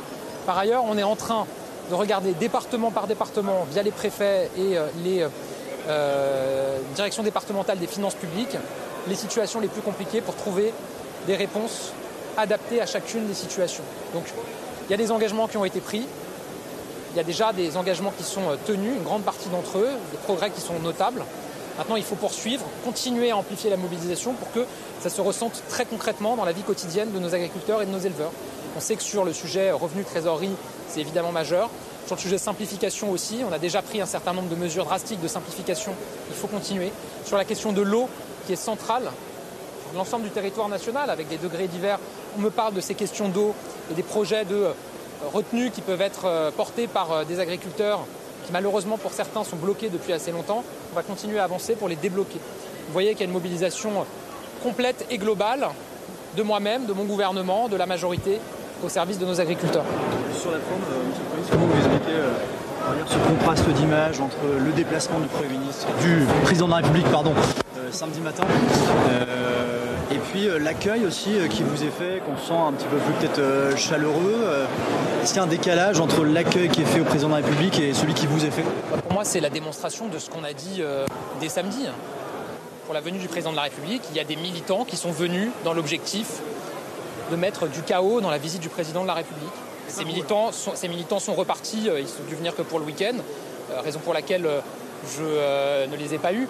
Mais je vais vous dire, hein, la politique que je porte, les engagements que j'ai pris, qui encore une fois sont euh, salués par les agriculteurs, les éleveurs que j'ai rencontrés, même s'ils nous demandent évidemment d'aller plus vite. C'est mes engagements, mes mesures, mais aussi celles du président de la République. Agit ensemble. Et c'est grâce au président de la République qu'on a obtenu beaucoup d'avancées au niveau européen. C'est grâce au président de la République qu'on a bloqué la signature du Mercosur, ce qui nous est demandé par l'ensemble de nos euh, éleveurs. C'est grâce au président de la République qu'on a obtenu la dérogation sur euh, les euh, jachères pour un an supplémentaire. C'est grâce au président de la République que l'Europe est en train de bouger sur la question du ratio prairie et sur des mesures de simplification qui sont très attendues. Donc il y a une mobilisation absolue. Certains, je l'ai dit, veulent en permanence chercher à transformer le salon d'agriculture, qui est le moment de rencontre entre les agriculteurs et les Français. Chercher à le transformer en cirque politique. Ils ont essayé et ils ont fait venir des militants pour perturber la, venue du président de la République. Euh, évidemment, je le regrette. Je regrette qu'un certain nombre de formations politiques ne prennent pas la parole pour dénoncer ces violences et ces comportements qui sont, oui, en particulier, mais n'aient pas pris la parole pour le dénoncer. Euh, le président de la République a dit hier qu'il ne fallait pas exclure, par principe, l'envoi de troupes françaises en Ukraine. Quand vous voyez la réaction des autres pays, la réaction de l'OTAN, est-ce que le chef de l'État n'a pas parlé trop vite? Je me suis euh, exprimé à l'Assemblée nationale tout à l'heure sur le sujet. J'ai été interrogé à deux reprises. Par ailleurs, je dis moi-même, depuis le début, que le salon de l'agriculture, c'est le moment des agriculteurs. Que moi, je ne m'exprime que sur les questions agricoles ici au salon de l'agriculture. Donc, je reviendrai sur ces questions le cas échéant, j'aurai d'autres occasions d'intervenir. Je suis intervenu il y a quelques heures à l'Assemblée nationale. Je ne reviendrai pas sur, euh, sur le sujet à, ce stade. Ils me disent que les mesures qui sont prises vont dans le bon sens, mais qu'il faut maintenant qu'elles puissent être vécues de manière euh, palpable et tangible dans leur vie quotidienne. Sur euh, les aides en trésorerie qu'on a annoncées face à la MHE, par exemple, à la crise que subit le secteur viticole, euh, ou euh, qu'ont subi des agriculteurs, des éleveurs avec la tempête Karan en Bretagne, les fonds commencent à arriver sur les comptes en banque des agriculteurs. En moins d'une semaine, on a doublé le nombre d'agriculteurs qui ont bénéficié des aides. On est passé de 400 euh, éleveurs à 800, de 5 millions d'euros à 10 millions d'euros qui ont été dépensés, et ça continue à monter tous les jours. On, on s'est engagé, j'avais annoncé, sur une avance exceptionnelle sur le crédit d'impôt GNR ouvert à l'ensemble de nos agriculteurs. On est à plus de 20 000 agriculteurs qui en ont bénéficié, qui ont fait la demande. Donc vous voyez que tout ça, c'est en train de se développer. Donc ils me disent, il y a des mesures qui vont dans le bon sens. Il faut maintenant qu'on le perçoive dans notre vie quotidienne. Quand vous prenez une mesure de simplification, comme on l'a fait sur le curage des cours d'eau, par exemple, on a pris un décret le 1er février qui simplifie drastiquement la procédure, c'était demandé par les agriculteurs. Ils nous disent maintenant, on veut que concrètement sur le terrain, dans nos projets, ça se ressente euh, de manière forte. C'est pour ça que, indépendamment du salon et dans la suite du salon, évidemment que je vais continuer à suivre avec euh, Marc Fesneau de très près la mise en œuvre de tous les engagements qui ont été pris. Voilà donc pour cette euh, conférence de presse improvisée du Premier ministre Gabriel Attal. Peu d'annonces, hein, Louis de Ragnel, mais cette volonté d'ailleurs pas répondre aux questions sur l'Ukraine, rester sur les problématiques des agriculteurs. Bah, Gabriel Attal a voulu montrer qu'aujourd'hui, euh, sa journée est focalisée sur les agriculteurs, pour les agriculteurs. Donc euh, pas question de laisser polluer cette journée euh, par tout, le reste, euh, toute la vie politique, les débats à l'Assemblée nationale, même si Gabriel Attal est, mhm. allé, tout à l'heure il a fait une petite pause pour aller aux questions au gouvernement mhm. et, faire de la politique, la charge et faire de, la, politique face notamment au Rassemblement national. À propos de l'Ukraine, Eric Revel, les problématiques des agriculteurs. Hein. Il fait quand même de la politique au salon de l'agriculture puisqu'il explique quand même que si la visite du président de la République était chahutée, c'est parce que il y avait des militants euh, de droite qui étaient mhm. là et qui étaient d'extrême droite, a-t-il dit, hein. juste pour le week-end. Mhm. Mhm. Donc il prend quand même un risque. Vous avez raison. Il prend quand même un risque en disant ça, me semble-t-il. Puis quand il dit euh, le, le salon de l'agriculture, c'est la deuxième fois qu'il dit, n'est pas un cirque médiatique. Certes, mais si vous voulez, euh, vous êtes, vous aimez les punchlines, Laurence. Euh, le cirque médiatique, mais qui a planté le chapiteau du cirque médiatique, mhm. sinon les provocations d'Emmanuel Macron juste avant l'ouverture, notamment en invitant ou n'invitant pas cette, cette, cette voilà. C'est un salon qui a toujours été politique. On va pas se bah, raconter d'histoire. ça fait des, années, des dizaines d'années que tous les politiques viennent. Humeur, glisse des petits messages quand même très, très, très, très politiques. Mais bon, c'est son Le salon de l'agriculture, c'est quand même euh, c'est la France en fait que, que, les politiques vont visiter. C'est pour ça que c'est un intérêt politique, au-delà de l'image d'Épinal, des cartes postales euh, d'un politique en train de caresser une vache. Mhm. Ils savent très bien euh, que c'est la France populaire, mhm. c'est la France rurale qui vient en famille souvent au salon de l'agriculture. Effectivement, des familles qui vont continuer de venir au salon de l'agriculture pour voir les animaux, peut-être discuter avec les agriculteurs, comprendre les problèmes de ces quelques spécialités savoyardes si possible. En tout cas, voilà. Il y a des parler des prix, parler de l'alimentation, de l'alimentation saine. Alors on va continuer évidemment à débattre de ces sujets d'actualité, cette agriculture, le salon de l'agriculture et bien sûr la problématique liée à l'Ukraine et aux déclarations du président Macron. On va poursuivre ces débats tout de suite avec nos amis auditeurs d'Europe 1 sur CNews et sur Europe 1 parce que évidemment la deuxième session de Punchline commence dans quelques secondes euh, et évidemment on va débattre de tous ces sujets sur nos deux antennes.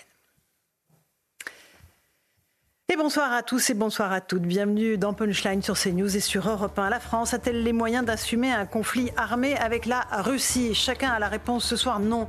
Notre armée, aussi valeureuse soit-elle, n'est pas prête, pas calibrée pour un conflit de haute intensité avec la première puissance nucléaire au monde. D'ailleurs, ce n'est pas ce qu'a annoncé hier le président Macron lors du sommet des alliés de l'Ukraine à l'Elysée. Il n'y a pas de consensus aujourd'hui pour envoyer de manière officielle assumer et endosser des troupes au sol. Mais en dynamique, Rien ne peut être exclu, a-t-il dit très précisément. Alors à ceux qui l'accusent de jouer au va-t-en-guerre, c'est-à-dire l'ensemble de la classe politique française, il est bon de rappeler la doctrine du général de Gaulle au plus fort de la guerre froide en 1961 contre les soviets.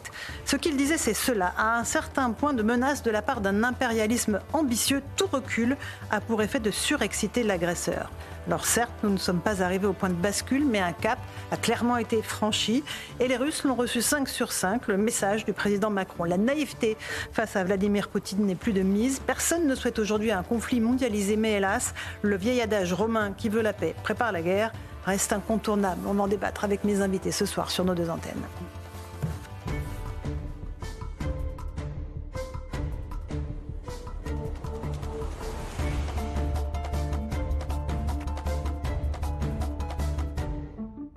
18h, d'abord euh, le rappel des titres de l'actualité sur CNews et sur Europe 1. Le Qatar dit œuvrer pour une trêve à Gaza avant le ramadan qui débute le 10 mars prochain. L'émir du Qatar débute aujourd'hui une visite d'État de deux jours en France, centrée sur la libération des otages et la relance du processus pour la création d'un État palestinien. Avec les États-Unis et l'Égypte, le Qatar joue le rôle de médiateur entre Israël et l'organisation terroriste du Hamas. Gabriel Attal déambule depuis ce matin dans les allées du Salon de l'Agriculture, une visite du Premier ministre qui se déroule dans le calme, trois jours après celle très mouvementée du chef de l'État, porte de Versailles. Après avoir levé un verre de lait devant la salle de traite des vaches, le chef du gouvernement a accusé Marine Le Pen et Jordan Bardella d'être les passagers clandestins de cette crise agricole. On va y revenir dans Punchline. La sortie du nouveau film de Jacques Doyon est reportée. Cela fait suite aux accusations pour violences sexuelles qui pèsent sur ce réalisateur de 79 ans, des accusations portées notamment par l'actrice Judith Godrèche. Ce film, CE2, devait sortir en salle le 27 mars prochain. Enfin, 144e jour de détention pour les otages détenus par l'organisation terroriste du Hamas dans la bande de Gaza. Trois de ces otages sont français. Ils se nomment Ofer, Orion et Oad. Nous pensons à tous ces otages ce soir et à leurs familles. Nous demandons une fois de plus leur libération immédiate et sans condition. Il est 18h02. Bienvenue sur Europe 1 et sur CNews. Nous sommes avec Louis de Ragnel, journaliste politique. Bonsoir Louis. Bonsoir Laurence. Rachel Kahn, essayiste et juriste. Bonsoir, Rachel. Vincent Hervouette nous a rejoint. Bonsoir éditorialiste politique étrangère. Merci d'être avec nous. Sabrina Medjeber, essayiste et sociologue.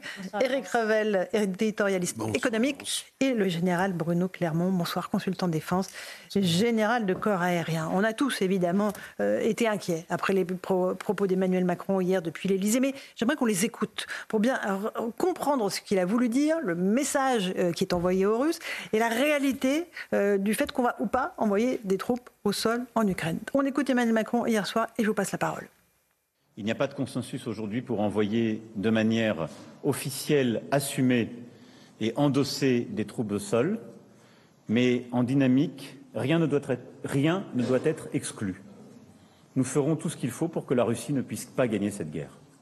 Et nous avons la conviction, en effet, que la défaite de la Russie est indispensable à la sécurité et la stabilité en Europe. Général Clermont, rien ne doit être exclu. Donc, l'envoi de troupes françaises, euh, européennes sur le sol ukrainien, c'est possible ou c'est pas possible? Alors, pour l'instant, c'est pas ce qui a été dit. Mhm. Il a été envisagé que pour éviter euh, la, défaite de l'Ukraine, euh, rien ne serait exclu, donc cette possibilité a été étudiée. on ne dit pas que c'est la France qui va envoyer des troupes. Lorsque le président Macron est interrogé sur le fait que est-ce que lui est favorable, parce que là il est en quelque sorte secrétaire d'une réunion, mhm. il, exprime, il exprime la, la, vision globale de la réunion, euh, il dit ambiguïté stratégique, euh, il faut laisser les, Russes dans le doute, ça fait partie de la, du rapport de force que je veux installer. L'ambiguïté stratégique, c'est dire on entretient les Russes dans le doute qu'on pourrait envoyer des soldats. Exactement. Ils sont dupes, vous croyez euh, ah bah, En tout cas, c'est le sens que l'on doit donner à cette phrase. Après, est-ce qu'elle est pertinente ou pas, c'est un autre sujet. Ce qui est certain, c'est que très rapidement, quelques heures après, euh, un certain nombre de pays a dit que ce n'était pas du tout la stratégie qu'ils souhaitaient. En particulier l'Allemagne, qui, a envoyé un démenti. Euh, assez, finalement assez cinglant en disant qu'il n'était pas question d'envoyer ni des troupes de l'Europe ni des troupes de l'OTAN. Mais quand même, Général Clermont, la stratégie française a changé. Et ça, c'est très clair. Elle a changé, la stratégie a changé, effectivement. Quand on regarde, on est au bout de deux ans de guerre, c'est normal qu'elle change. Il n'y a pas de stratégie linéaire. La guerre, on s'adapte à, la situation sur le terrain, à la, aux priorités de l'adversaire, aux priorités de l'Ukraine. Au départ, la France était euh, chercher en fait un compromis. On l'a vu, le président Macron euh, essayait d'avoir des, réunions avec euh, Poutine. il y avait des communications téléphoniques. on était, on ne disait pas le nombre, le type d'armement qu'on allait livrer. On disait c'est mhm. l'Ukraine qui va le dire lorsqu'ils sont arrivés. Donc on était très prudent en réalité. On gardait une position de réserve, plus de réserve en tout cas qu'un certain nombre de pays qui étaient plus allants. Et puis c'est passé quelque chose. Je ne sais pas quand. Moi, je, le tournant, je le fixe à, à partir du moment où on a livré ces fameux missiles euh, tirés par euh, les Sukhoi mm. euh, Scalp vers, vers le sol. Là, on a autorisé tout à coup, à la fois on a mm. livré les missiles les plus performants de l'armée française, mais on a autorisé à ce qu'on les utilise contre la flotte russe en Crimée. Alors que jusqu'à présent, la Crimée, on considérait que c'était russe, il ne fallait pas trop y toucher. Donc on a l'impression qu'on franchit les étapes les unes après les autres, en réalité. Alors la stratégie de la France a changé, elle a changé clairement, puisqu'aujourd'hui, on affirme notre volonté de renforcer euh, l'engagement des Européens et de la France auprès de l'Ukraine. Et aujourd'hui, par exemple, sur la main, on dit tout ce qu'on va livrer. On a dit 3000 euh, obus par mois, 40 euh, scalps, des centaines de mmh, bombes guidées laser, encore des canons César. Donc on a, on a changé de stratégie et effectivement on ne parle plus d'humiliation de, la Russie, de, garantie de sécurité à la Russie. Donc on dit la stratégie, rien n'est exclu. il y a moins de naïveté en tout cas vis-à-vis de la Russie. Il, faut, il faut éviter d'être naïf face à Vladimir Poutine. Vincent Hervouet, quand vous entendez Emmanuel mmh. Macron, vous comprenez l'inquiétude qui saisit les Français ceux qui ont connu la guerre d'abord, euh, et puis tous les autres qui se disent euh, est-ce qu'on est en train de franchir une étape ou pas? C'est évident que la guerre, c'est pas un match de boxe dans les sous-sols de l'Élysée. Mhm. hein, c'est descendre dans l'arène comme un gladiateur, c'est-à-dire qu'on y met sa peau euh, en jeu et la peau des autres. Hein. Il n'y a plus d'avenir, il n'y a plus de vacances, il n'y a plus que le présent. Ça coûte très cher, ça dure très longtemps, c'est très cruel. Mhm. Et euh, évidemment, c'est une génération qui a aucune idée de ce que c'est que la réalité de la guerre. D'ailleurs, je dis ça, mais sans aucun mépris de ma part. Euh, il y a beaucoup de gens sur les plateaux de télévision qui n'ont aucune idée mhm. de ce que c'est réellement une guerre, de ce que ça représente pour les peuples. Bon, cela dit, vous avez tout à fait raison. Le scalp, ça a été un petit tournant, mmh. le scalp, parce que pour utiliser ce genre de, de missile de croisière, eh bien, il faut des, des troupes au sol qui les guident c'est-à-dire que la France a donné des scalps, mais a voulu garder le contrôle quand même de leur usage. Donc, on a envoyé du personnel euh, sur le terrain. Ça, c'est un premier tournant. Et d'une manière qui, est, qui a été parfaitement avouée hier par le chancelier Scholz pour justifier le fait que l'Allemagne, elle, ne livrerait pas ce genre de missiles. La deuxième chose, c'est que le grand tournant dont vous parlez, mon général, il me semble, le tournant stratégique, euh, au regard de, au regard de l'Élysée, c'est l'effacement simplement des Américains. Les Européens ont assuré la survie de l'État ukrainien et le fonctionnement de l'État sur le plan mhm. économique. Les Américains assuraient la guerre, l'aspect militaire. Mhm. Or, l'Amérique fait aujourd'hui faux bon. L'Amérique se met hors jeu parce que l'Amérique est en campagne mhm. et que le fantôme de Donald Trump grandit à l'horizon. Mhm. Et donc, il y a euh, un poste à prendre, un leadership à assumer. Et il me semble, me semble sans faire que c'est la stratégie d'Emmanuel Macron. C'est l'ambition. Euh, qui habite euh, aujourd'hui le chef de l'État français, d'être celui qui donne... Le leader sur la scène européenne, voire mondiale. le plus belliciste. Bon, est-ce que... Celui qui rappelle les principes, celui qui explique à tout le monde que oui, la guerre est devant. Euh, je dirais clairement, rapidement, après on Non, non, mais je suis d'accord avec cette analyse, avec aussi le fait que la France, et c'est à la fois, ça la différencie et puis ça l'isole, euh, est, la seule puissance nucléaire euh, des pays concernés. Alors avec la Grande-Bretagne, mais la seule puissance nucléaire totalement indépendante. On est quatrième pays au rang mondial. on a 5800 ogives pour la Russie, 5200 pour les États-Unis, 410 pour la Chine, 290 pour la France. On n'en est pas là, évidemment. J'aimerais, euh, tout à l'heure, dans le petit sommaire que j'ai fait, Vincent, j'ai évoqué Charles de Gaulle. Il avait fait une prise de parole en 61, on était en, plein, euh, en pleine guerre froide, euh, au moment de la construction du mur de Berlin. Écoutez ce qu'il disait sur les soviets et sur le fait de reculer face à un, ennemi qui est menaçant. Mmh. Écoutez le général de Gaulle en 1961. Si tout cela fait multiplier les actes hostiles des soviets, actes auxquels il faudrait répondre, on pourrait en venir à la guerre générale. Mais alors, c'est que les soviets l'auraient délibérément voulu. Et dans ce cas, tout recul préalable de l'Occident n'aurait servi qu'à l'affaiblir et à le diviser,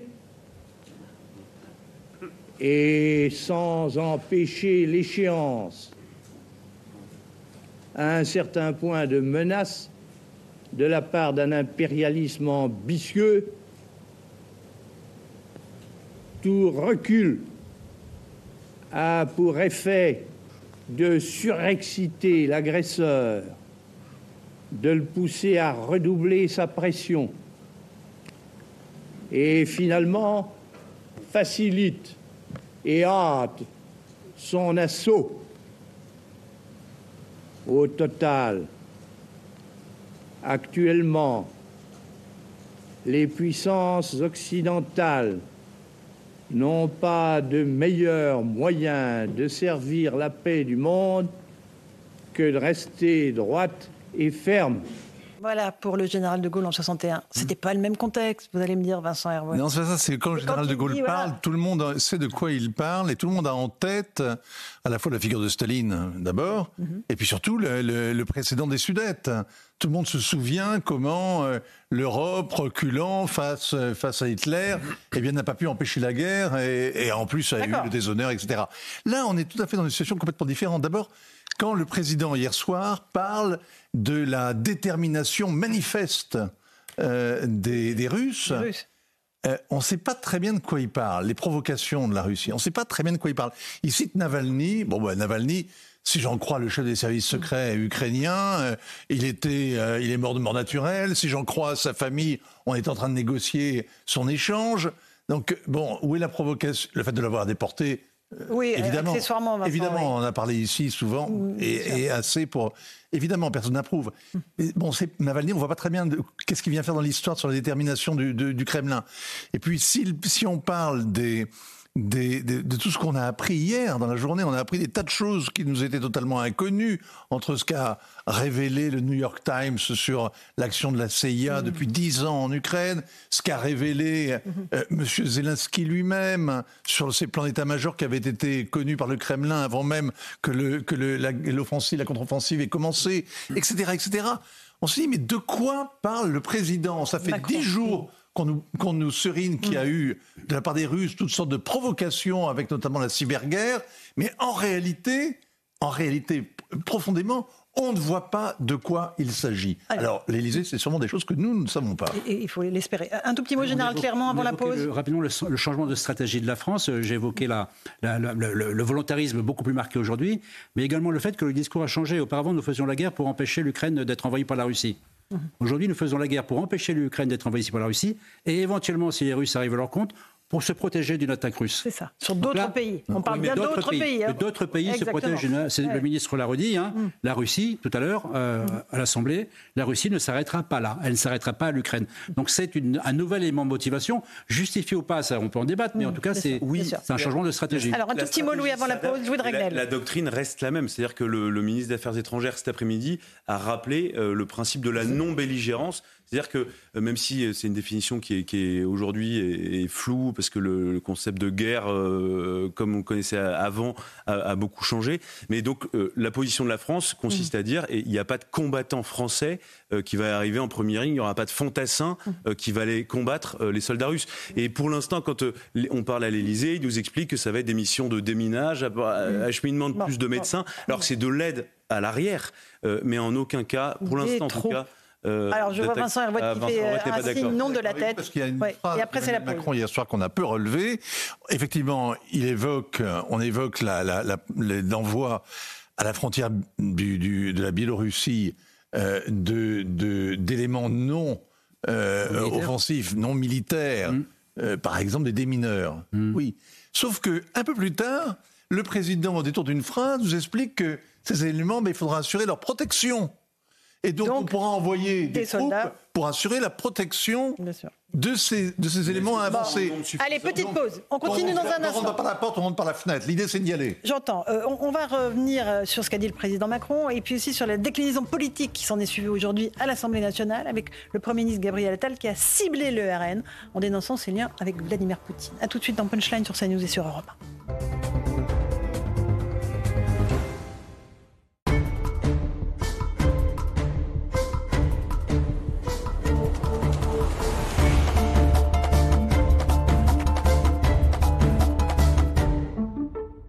18h18, on se retrouve en direct dans Punchline, c'est News Europe 1. On va revenir sur euh, les déclarations d'Emmanuel Macron hier à l'Elysée concernant un envoi éventuel euh, de troupes en Ukraine. Rien n'est exclu, a dit le président. L'ensemble de la classe politique a fustigé cette attitude belliqueuse. Euh, et aujourd'hui, Gabriel Attal, le Premier ministre, a mis en cause le Rassemblement national pour ses liens supposés avec Vladimir Poutine. Explication de Marie-Liesse Chevalier, je vous fais réagir ensuite. Légèreté, insouciance, folie. Avec sa position sur l'Ukraine, le président a suscité une vive polémique dans l'ensemble de la classe politique française. Une déclaration qui a largement fait réagir les oppositions de la NUPES avec Julien Bayou. Chaque parole doit être soigneusement pesée pour ne pas faire sombrer le continent entier dans la folie de la guerre. Jusqu'au Rassemblement national avec Marine Le Pen.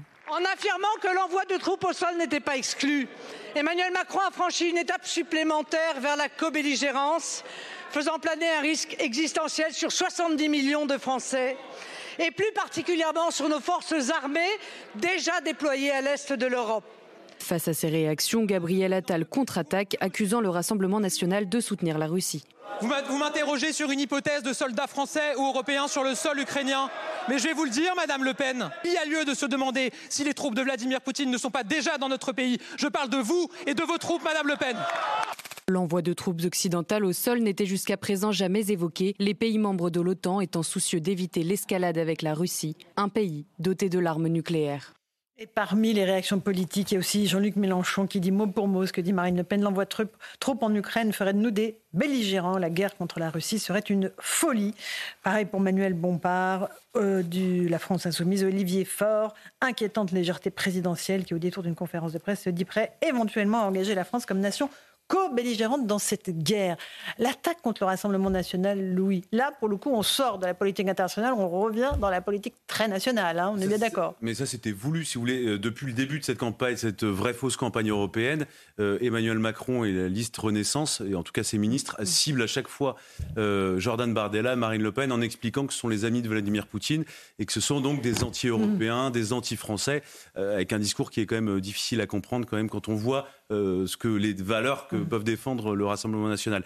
Et donc là, euh, effectivement, euh, ça s'inscrit aussi dans cette logique-là mm. d'expliquer que Jordan Bardella, Marine Le Pen sont les amis de Vladimir Poutine. Mais là, il dit c'est sur les troupes. Bien sûr, mais parce à l'Élysée, il nous expliquait d'ailleurs hier, il y a un des objectifs aussi de la déclaration du président, qui est de faire en sorte que les partis politiques se positionnent par rapport aux déclarations du, président de la République et faire sortir du bois le Rassemblement national et même essayer de diviser les républicains ou ce qu'il en reste. Évidemment. Eric Revel, euh, une, réaction à ce qu'on vient d'entendre Je ne sais pas s'il y, a deux hypothèses, ou bien faire d'une maladresse, d'un fiasco diplomatique tel qu'on l'a vécu euh, hier soir quand même, puisqu'il n'en mhm. parle à personne, il veut le leadership, et puis Olaf Scholz, le président allemand, lui claque la porte de la figure dès le lendemain. Faire d'un échec, le transformer et, et le rendre utile en politique interne, oui, mais oui, parce que. Mais je ne crois pas à ces jeux-là. Franchement, je trouve que ce serait irresponsable. Mais vous savez, c'est. Euh, non, mais la politique, je la connais. Emmanuel Macron euh, est sans doute trop intelligent pour que moi je la comprenne, mais je, je, vois quand même qu'il sort d'une séquence où ça s'est très mal passé au salon de l'agriculture. Moi, moi, je ne fais pas le lien, personnellement. Ou la façon dont il a pris le leadership.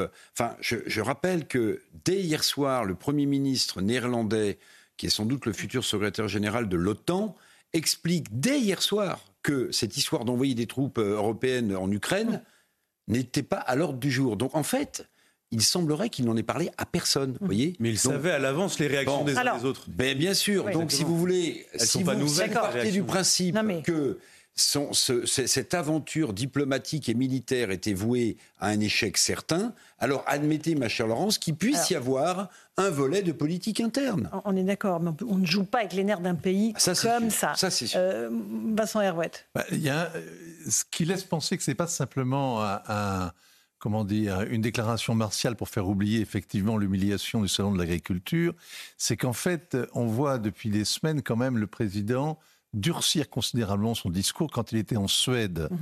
euh, au début du mois, il a expliqué que nous devons être prêts à agir, défendre et soutenir l'Ukraine quoi qu'il arrive, disait-il.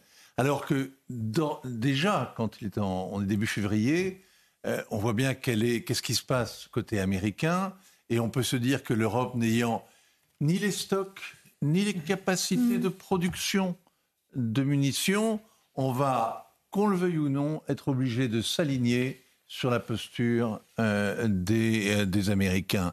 Et donc, après avoir pendant deux ans expliqué que c'était la guerre à Satan, que c'était pas un conflit territorial, mais que c'était le grand affrontement entre les démocraties et un État autoritaire, eh bien, il allait falloir, quelque part, replier un peu. euh, Or, euh, Emmanuel Macron fait le contraire.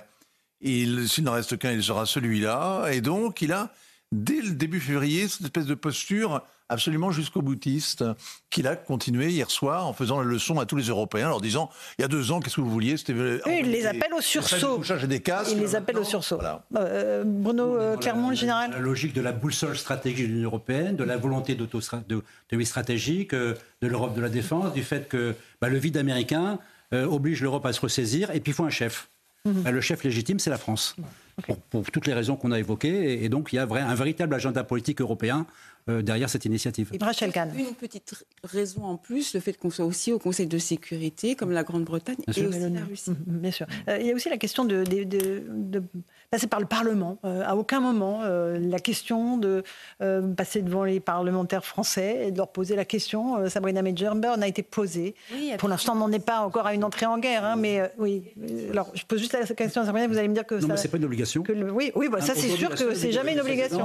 C'est de rendre compte tous les deux mois d'une opération militaire. D'accord, C'est nouveau, ça date d'il y a quelques années. Et c'est toute la nuance d'ailleurs du propos parce qu'on ne sait pas s'il est va en guerre ou s'il se prépare à une guerre ou s'il ménage les esprits pour euh, vous fa- faire instiller l'idée d'entrer en guerre en réalité. Donc du coup, pardon, du coup, on n'arrive pas à obtenir des réponses sur le plan politique et juridique de préparation à euh, cette fameuse escalade dont on parle depuis deux ans, qui concerne euh, cette guerre euh, larvée, hybride, informationnelle, communicationnelle, mais qui n'est pas en réalité une guerre d'affrontement. Du coup, effectivement, on ne sait pas où va le président Emmanuel Macron. Il a, euh, comme disait euh, Monsieur Hervouette euh, précédemment lors de la pause, euh, pris des positions par rapport au conflit israélo-palestinien au préalable en appelant à une coalition inter- internationale et finalement il se rétracte, il ménage la chèvre et chou avec le Hamas et, et, euh, Israël. Et là au cas particulier par rapport à cette, euh, cet envoi de troupes en Ukraine, oui, il peut se poser la question de la réelle Bien sûr. réponse politique et juridique à ce sujet. Oui. Euh, J'aimerais juste qu'on écoute Alain Bauer, qui était l'invité ce matin de l'interview de Sonia Mabrouk sur CNews et Europe 1, euh, qui évoque le discours d'Emmanuel Macron. Écoutez ce qu'il dit, il est spécialiste des questions de guerre. Alors, comme toujours avec le président de la République, il y a la version courte et la version longue. La version courte, c'est l'envoi de troupes occidentales ne peut être exclu, mais il faut maintenir une ambiguïté stratégique. La version longue, c'est personne n'y comprend rien, parce que cette phrase n'est pas faite pour faire, mais pour envoyer des messages complexes. Et en fait, il y a plus une ambiguïté linguistique qu'une ambiguïté stratégique. En fait, euh, nos amis euh, russes ont une logique qui est écrite depuis plus d'une centaine d'années, qui est dans leur manuel de doctrine militaire, qui ont été inventés du temps de la Russie impériale, qui ont été repris par la Russie stalinienne et qui n'ont pas été oubliés par la Russie poutinienne, qui s'appelle l'escalade pour la désescalade. Eux, ils tapent d'abord et ils discutent ensuite. Nous, nous discutons d'abord et nous tapons ensuite. Nous sommes toujours en décalage. D'accord, Général Clermont, avec cette J'ai analyse. du mal à comprendre là, c'est- trop intellectuel pour moi. hein. Non, mais si, en fait, euh, c'est deux logiques différentes, évidemment. Oui, mais euh, que, le- que les Russes utilisent la force comme moyen Mhm. d'action, c'est vieux comme la Russie. Et qu'on préfère la diplomatie, c'est vieux comme la France également. Euh, mais effectivement, dans une situation dans laquelle on n'avait pas connu. Il faut reconnaître au président Macron euh, que ça fait des années que la France dit à nos partenaires attention, il faut qu'un jour on apprenne à se passer des États-Unis. De ce point de vue-là, Au plan militaire. D'un point de vue militaire, il faut qu'on fasse des efforts sur les budgets de défense. Général Clermont, est-ce qu'on est prêt? Est-ce que la France est prête à un conflit de haute intensité aujourd'hui? On va dire que tous les pays de l'OTAN sont collectivement prêts parce qu'ils mettent oui, tous ensemble, ok. Mais nous, condition de fabriquer des, munitions. Oui, et on les fabrique pas assez. Mais, mais, la France, euh, la France n'est pas plus en moyen de mener une guerre de haute intensité toute seule aujourd'hui qu'elle ne l'était il y a deux ans ou il y a trois ans, ou il y a quatre ans. C'est-à-dire la loi de programmation militaire, elle prévoit une amélioration en 2030. Là, on est en 2024. Elle se termine en 2030. Là, on aura une amélioration qui sera significatif, sans doute pas, suffisant, mais, mais, bien, on sera en meilleure situation que, que la situation actuelle. Mais aujourd'hui, concrètement, dans ce qu'on doit livrer euh, aux Ukrainiens, euh, Vincent Hervouet, on ne livre pas le nombre d'obus nécessaires, déjà tout simplement, parce qu'on ne les produit pas. Les, faits sont têtus, la, la, réalité est terriblement rugueuse. C'est pour ça qu'il y a dans le discours d'hier quelque chose de, qui est de l'ordre de la posture et qui... euh, n'y a pas besoin de faire des analyses très savantes, vous savez, sur un front de, donc, qui fait un millier de kilomètres, les, Russes tirent 20 000 obus par jour. Mmh. Euh, les Ukrainiens en tiraient 4 à 6 000 il y a deux mois. Ils en seraient plutôt à 2 000 aujourd'hui. Euh, c'est 4 euh, à 6 000, c'est la production en, deux mois des, arsenaux français. Hein. Mmh. Une journée, une journée de combat. D'accord. Une journée de combat. Mmh. Et c'est partout pareil, c'est-à-dire qu'on a là, on a vidé les stocks. Euh, on essaie de produire, mais c'est lent. C'est tout un outil qu'il faut recréer. Euh, mais on n'est pas les seuls. D'ailleurs, regardez les Américains avec les Stinger. Ils ont livré plus de Stinger. Ce sont des missiles euh, sol-air. Ils en ont livré plus aux Ukrainiens qui n'en ont jamais livré et produit avant, avant cette guerre. Ils n'en ont plus. Il faut recréer des lignes de production. Ça va prendre trois ans. Minimum. C'est long. C'est long. C'est ah long. ce qu'on disait de la guerre. C'est long à faire, à gagner, mais c'est aussi long à préparer. Et on est, on est très démunis. Oui, on a de quoi faire des opérations de police. Ça fait 40 ans qu'on fait des opérations de police au sud de la Méditerranée. Et ça, ça, on sait faire, à peu près. Bien qu'on vient d'être chassé du Sahel, quand même, faut pas l'oublier. Hein. Là, on défie les, Russes, les Russes, mais on a été jeté dehors par quelques quelques sous-œufs de, de, de, de, Niamey, euh, de Bamako et, de, et, du Burkina. Donc, euh, euh, une guerre de... Sous-officiers. Oui, voilà, une guerre de haute intensité, c'est une autre affaire. et d'ailleurs, c'est pour ça aussi que le Parlement a toujours entériné quand on a bien voulu le tenir au courant, parce que c'est des opérations de police qui étaient menées quand on allait, même en Syrie, hein, c'était pas des opérations, c'était pas des véritables guerres. Hein. Mhm. Alors, un, chiffre pour, dernier un chiffre pour montrer la situation. Mhm. L'Union européenne a décidé de donner un million d'obus à l'Ukraine en un an. En un an, on est arrivé à 300 000. Mhm. On apprend par le ministre de la Défense euh, de la Corée du Sud que la Corée du Nord a livré 6 700 conteneurs de munitions. Ça représente 3 millions d'obus de 152 mm en 6 mois. Voilà, 3 millions d'un côté en 6 mois et, et 300 millions de l'autre Allez, 18h30, le rappel des titres de l'actualité sur CNews et Europe 1 avec Simon Guillain. Simon.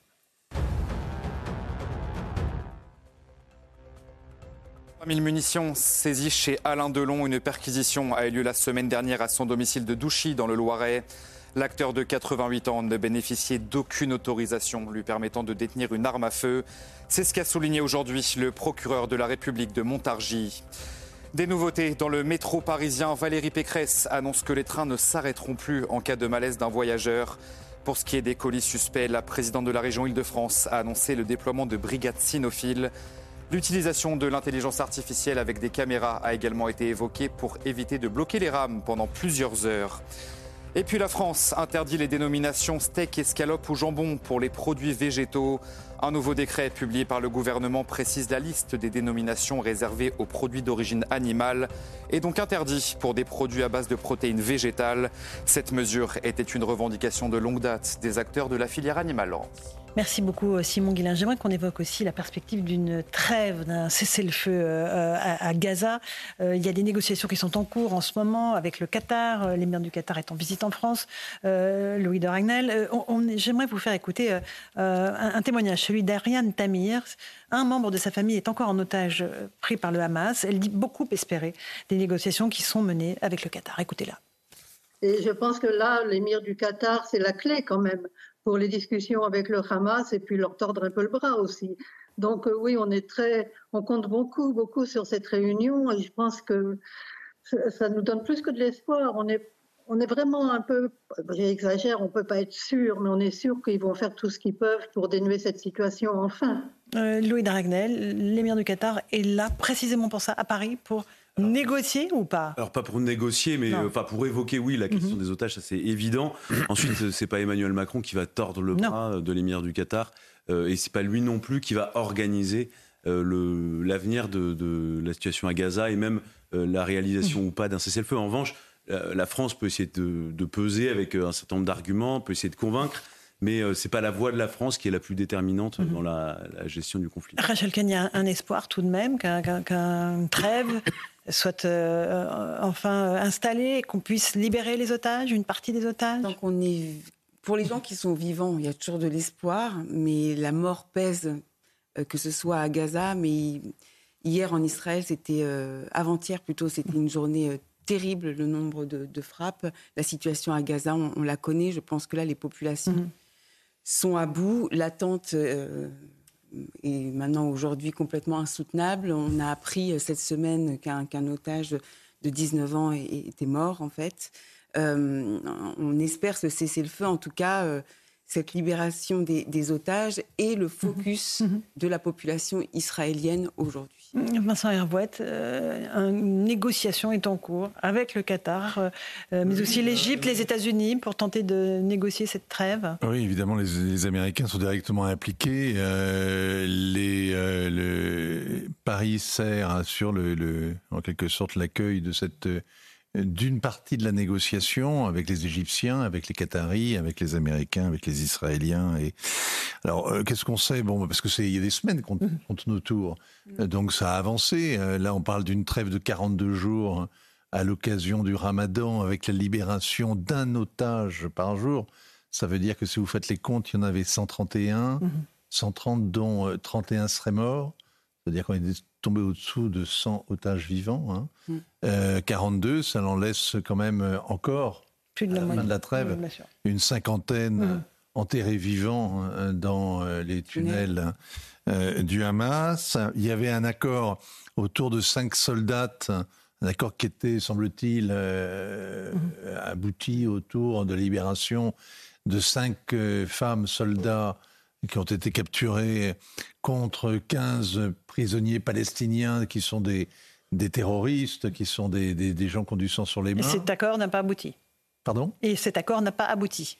Ben non, parce que tout, tout, tout, se joue en même temps. Si vous n'êtes pas dans la négociation et vraiment au cœur de la négociation, vous ne pouvez pas savoir. En plus, c'est compliqué aussi, paraît-il, semble-t-il, du côté du Hamas. C'est des négociations qui sont très difficiles, vous savez. Mhm. Très difficiles. Puis en plus, euh, la guerre continue et, elle ne va pas s'arrêter là. Bien, hein. sûr, bien, sûr, Israël dit que ce sera qu'une trêve. Ça ne signifie pas la fin de la guerre, général Clermont. Euh, évidemment, euh, une trêve, mais pas une trêve définitive. Non, non, pas du tout. Je pense que Israël n'a pas, l'objectif n'a pas varié, c'est la destruction du Hamas et, la récupération de tous les otages. Et, pour ça, je pense qu'il y a encore de, longs mois de guerre, donc de longs mois de souffrance pour les otages.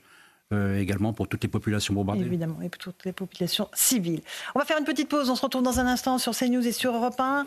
On recevra Marc Fiorentino, un économiste, qui va nous parler de la meilleure façon de sauver nos retraites euh, et puis aussi les meilleurs placements euh, voilà, pour faire fructifier l'épargne. A tout de suite dans Punchline CNews Europe 1.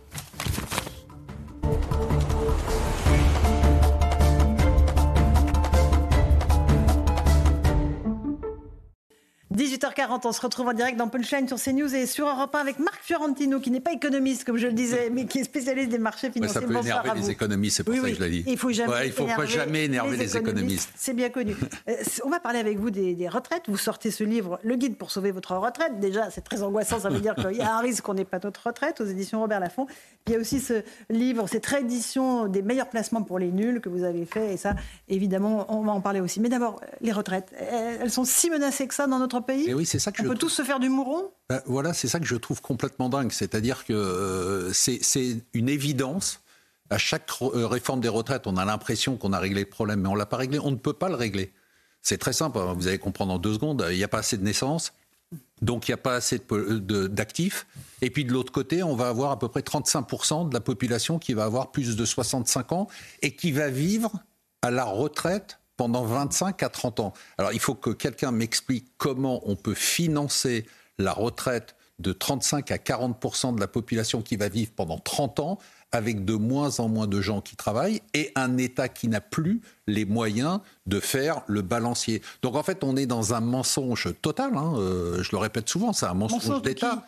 Mais c'est un mensonge d'État, mais, mais c'est un mensonge d'État depuis des décennies. C'est pas ce gouvernement. C'est-à-dire que, mais il est vrai que la situation s'est détériorée de façon spectaculaire. Le comité d'orientation des retraites, qui, le fameux corps dont on a beaucoup parlé pendant les manifs, eh, pour lui, c'est évident. Je veux dire, c'est des rustines. C'est-à-dire qu'on est face à un problème qui ne peut pas être résolu mhm. par la retraite par répartition. Notre système de retraite par répartition, faut le dire une fois pour toutes, faut pas avoir le courage de le dire, est mort.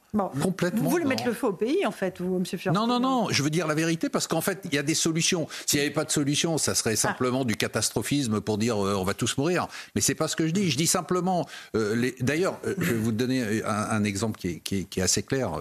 si le taux d'épargne des Français est le plus élevé au, monde, compte tenu de notre système social qui est quand même hyper généreux. Une encaisse de précaution pré-retraite. Mais évidemment, et quand on voit le, nombre de ménages qui veulent acquérir leur résidence principale, ils veulent pas simplement, on dit les Français sont très attachés à la terre, mais non, les Français se disent que de toute façon, eux, ils gèrent très bien leur épargne. Et de l'autre côté, ils voient un État qui gère très mal son, son, son budget. Eux savent gérer leur budget. Ils ont face à eux quelqu'un qui ne le gère pas. Donc ils gardent leur sous. Donc ils gardent de l'argent, ils mettent de l'argent. Alors, Louis Dragnel. Le seuil d'alerte sera totalement dépassé. Les politiques ne pourront plus échapper à la question tabou que vous soulevez. Mais je crois qu'on y est, hein. c'est-à-dire qu'on essaye d'enfoncer, on met la, poussière sous le tapis. Aujourd'hui, le seuil d'alerte, il est passé. Je veux dire pourquoi? Parce qu'aujourd'hui, on est à un niveau de taux d'intérêt qui fait qu'on ne peut plus continuer à empiler du déficit et de la dette. Il faut quand même expliquer. Mais on le fait pourtant on le fait, mais vous avez vu que, bon, même si on annonce hein, pour rigoler. Combien de temps, je sais pas. Oui, hein, avec des grands effets de manche pour dire le quoi qu'il en coûte, c'est terminé, et puis de l'autre côté, on continue à distribuer de l'argent. Mais il y a des limites, c'est-à-dire que les Allemands, ils aiment bien rigoler, mais il y a un moment, ça les fait plus rire du tout. Mm, mm. Et je pense que déjà, on les fait plus rire du tout. Euh, Eric Ravel, une petite question et après on écoutera Bruno Le Maire. Il y, a, il y a un vrai sujet tabou, évidemment, Marc Fiorentino, quand on parle de retraite c'est la capitalisation. C'est la capitalisation. Alors, c'est la possibilité, suivant ses revenus, de capitaliser mmh. pour sa retraite. D'ailleurs, euh, le fonds de réserve des retraites qui avait été créé par Lionel Jospin, il fonctionne comme un fonds de capitalisation et on l'a oublié. Et c'est un homme de gauche qui l'a mis en place. Pourquoi est-ce que culturellement en France, on n'arrive pas de manière sereine à aborder la question de la capitalisation, pas en substitut, en complément par exemple de la répartition? Parce qu'en fait, le terme est mauvais. C'est-à-dire que même moi, je ne défends pas ce terme de retraite par capitalisation, parce que quand on dit retraite par capitalisation, hmm. on pense grand capital, on, on parle fonds de pension, les méchants fonds de pension anglo-saxons qui font des OPA hostiles sur les entreprises. En fait, c'est pas ça. C'est la retraite par l'épargne. Si vous dites il faut faire de la retraite par l'épargne, non pas de la retraite par la capitalisation et retraite de capitalisation, vous avez changé complètement. Et les Français, font déjà de la retraite. Euh, euh, on va donner, on va parler des produits. On est déjà à 10 millions de PER. Le produit a été créé sous sa forme actuelle en 2019. Avec un, 10 millions emballement e exponentiel de C'est incroyable. C'est-à-dire qu'aujourd'hui, avant, on prêchait un peu dans le vide. Euh, moi, quand je disais il faut que tout le monde ait son PER à partir de 40 ou 45 ans, bah, on me disait bon, écoute, va jouer ailleurs. Là, aujourd'hui, 10 millions de PER, ça veut dire que ça y est, tout le monde a compris qu'il faut de l'immobilier, il faut des placements type assurance vie et il faut un placement. On a une exception française qui est bonne. On a l'exception française de l'assurance vie, on a l'exception française du PR. Tout n'est pas mauvais dans notre système. On a créé nous-mêmes cette retraite par l'épargne, Eric. Hmm. Mais alors, ça, c'est pour les, ceux qui peuvent épargner. Ceux qui peuvent euh, mettre de l'argent sur des assurances vie, les autres, ils font comment? Alors, non, la, bonne nouvelle dans la mauvaise nouvelle, c'est qu'on va revenir au système originel des retraites. Le système originel des retraites, c'était quoi? C'était un système de solidarité sociale. C'était un minima, ça faisait partie des minima sociaux. C'était pour permettre aux gens qui n'avaient pas les moyens d'épargner et qui allaient vivre au-delà des 65 ans. Mais on vivait pas au-delà des 65 ans. En 1945, l'espérance de vie était de 65 ans et on a mis la retraite à 65 ans. Hmm. On n'avait pas prévu qu'on allait vivre jusqu'à 90 ans. Donc la bonne nouvelle pour les catégories de personnes qui ont des difficultés financières, et, et je m'adresse pas évidemment à elles, parce que c'est difficile de mettre de l'argent quand on, déjà on a un problème de pouvoir d'achat, c'est qu'elles elles auront les, minimos, les minima sociaux de retraite. Donc il n'y a pas d'inquiétude de ce côté-là. Mais, donc selon vous, euh, à l'avenir, le modèle consistera à apporter une solution de retraite uniquement exclusivement aux personnes euh, qui n'ont pas de retraite euh, autre par capitalisation? Non, ça sera une indemnité retraite. C'est revenir à l'origine. Et donc tous ceux qui auront euh, plus de moyens Ils auront l'indemnité retraite et puis le reste, ils devront se débrouiller. Et c'est ce qu'ils commencent déjà à faire et ils n'auront pas le choix. C'est-à-dire, pour revenir sur ce que disait Eric Revel, c'est compléter une indemnité de retraite. Il faut oublier cette idée que la retraite peut permettre de compenser le revenu qu'on avait quand on travaillait, c'est juste aberrant. Ce n'est pas fait pour ça. On parle d'épargne, évidemment, à la lumière de votre livre. Euh, j'aimerais juste qu'on écoute Bruno Le Maire. Lui, il a proposé un produit d'épargne européen. Mhm. On va écouter ce qu'il propose et nous dire si c'est euh, réalisable. L'argent des Européens, il dort au lieu de travailler. Et si nous voulons que l'argent des Européens travaille au lieu de dormir, il faut mettre en place l'union des marchés de capitaux, la mettre en place sans délai. Dès 2024, il doit y avoir des progrès sur l'union des marchés de capitaux. Français, ils vont faire ça ou pas euh Non, mais lui, ils achètent un produit d'épargne européen Non, mais à la limite, c'est pas le sujet parce que ça peut être un bon produit d'épargne euh, à partir du moment où il serait labellisé européen, ça changerait pas grand-chose. C'est simplement qu'on sent très bien qu'il y a une nervosité là, c'est-à-dire qu'on veut capter l'épargne pour financer de la dette. On va avoir de plus en plus de dettes. On va avoir de plus en plus de dettes, notamment pour financer la transition écologique. Il n'y a pas d'argent pour hmm. la transition écologique. Hmm. Donc il va falloir l'emprunter. Qui va prêter? Hmm. bah, Les épargnants. Donc on essaye de piquer de l'argent c'est ça ce qu'on essaye de faire quand il dit un produit européen. C'est juste dire on a besoin de votre argent parce qu'on n'a pas d'argent, on n'a plus d'argent. Dans les conseils que vous donnez aussi, vous dites qu'il faut épargner très tôt. Oui, très on tôt. A 30 ans. Alors c'est vrai qu'à 30 ans, on ne pense pas forcément à mettre de l'argent de côté. Eh bien, eh ben, c'est pas tout à fait vrai parce qu'à 30 ans, quand vous parlez à des jeunes qui ont la capacité, qui ont deux revenus en couple ou qui ont un revenu, ils commencent déjà à réfléchir à faire l'acquisition d'une résidence principale. Quand on paye le remboursement même d'un studio, même d'un studio en province, même d'un studio en périphérie, bah c'est de l'épargne. Tous les mois, quand vous remboursez votre crédit, c'est la première forme d'épargne. Les gens n'ont pas l'impression que c'est une épargne, mais en fait, c'est une épargne forcée. Vous remboursez votre crédit et vous constituez un capital. C'est la première forme d'épargne. D'ailleurs, dans les tranches d'âge, la première tranche d'âge, on va dire 30-45, quand les gens ont la capacité de le faire, ils commencent par l'acquisition d'un bien immobilier. Ensuite, on passe un peu à l'assurance vie et ensuite on passe au PER. Mhm. Alors, Eric Ravel, vous voulez Oui, non, juste pour, pour, souligner ce que disait avec justesse Marc Fiorentino, c'est que pour bien comprendre dans quel état sont nos finances publiques, le premier poste budgétaire de l'État, c'est le service de la dette, c'est-à-dire que c'est le remboursement des agios de notre dette. Donc, vous voyez, on est sur le fil du rasoir. Tout à l'heure, je parlais et on, ne le dit pas assez.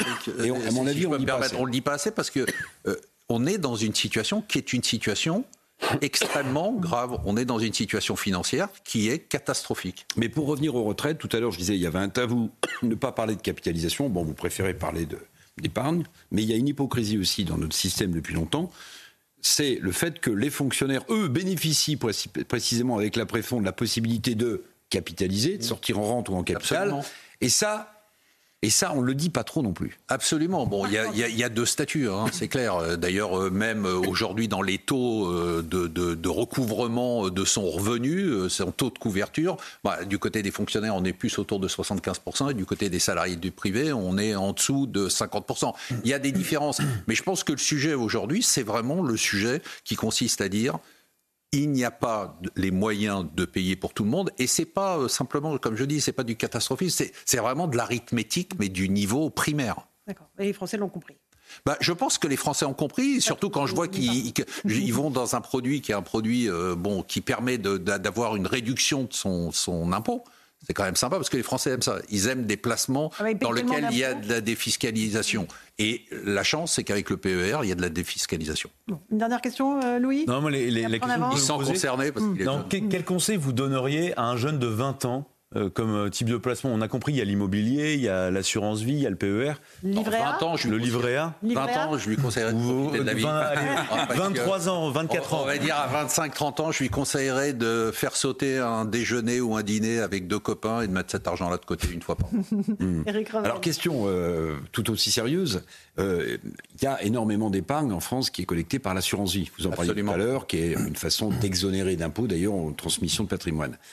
Il y a longtemps, à l'époque où Christine Lagarde était ministre des Finances, on avait émis l'idée, enfin on sentait que c'était possible d'essayer de s'intéresser à la taxation l'assurance vie. Ça, j'y crois pas parce que ça, c'est pire que les gilets jaunes. Ça, c'est. Ok, alors justement, vous y Ça, ça met les Français dans la rue Vu, Ça, c'est ça. vu même l'état des finances publiques et, Oui. et- et le fait qu'on cherche de l'épargne partout. Non, l'assurance vie, c'est c'est intouchable. C'est-à-dire le jour où on touche à l'assurance vie, c'est sûr que là, on n'a plus rien. C'est que les caisses sont vides et qu'on est dans la situation qu'a pu connaître Chypre à un moment donné où il fallait piquer euh, 10% des actifs. Mais on n'y est pas.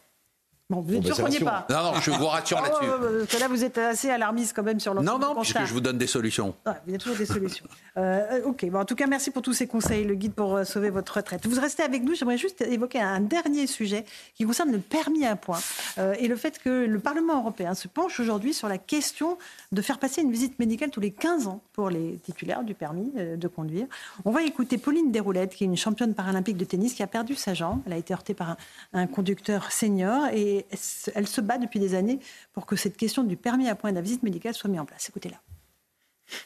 C'est extrêmement difficile euh, de prendre euh, la décision pour soi-même en se disant j'arrête de conduire, je ne suis plus capable et euh, je me débrouille finalement pour trouver des, des solutions alternatives de mobilité.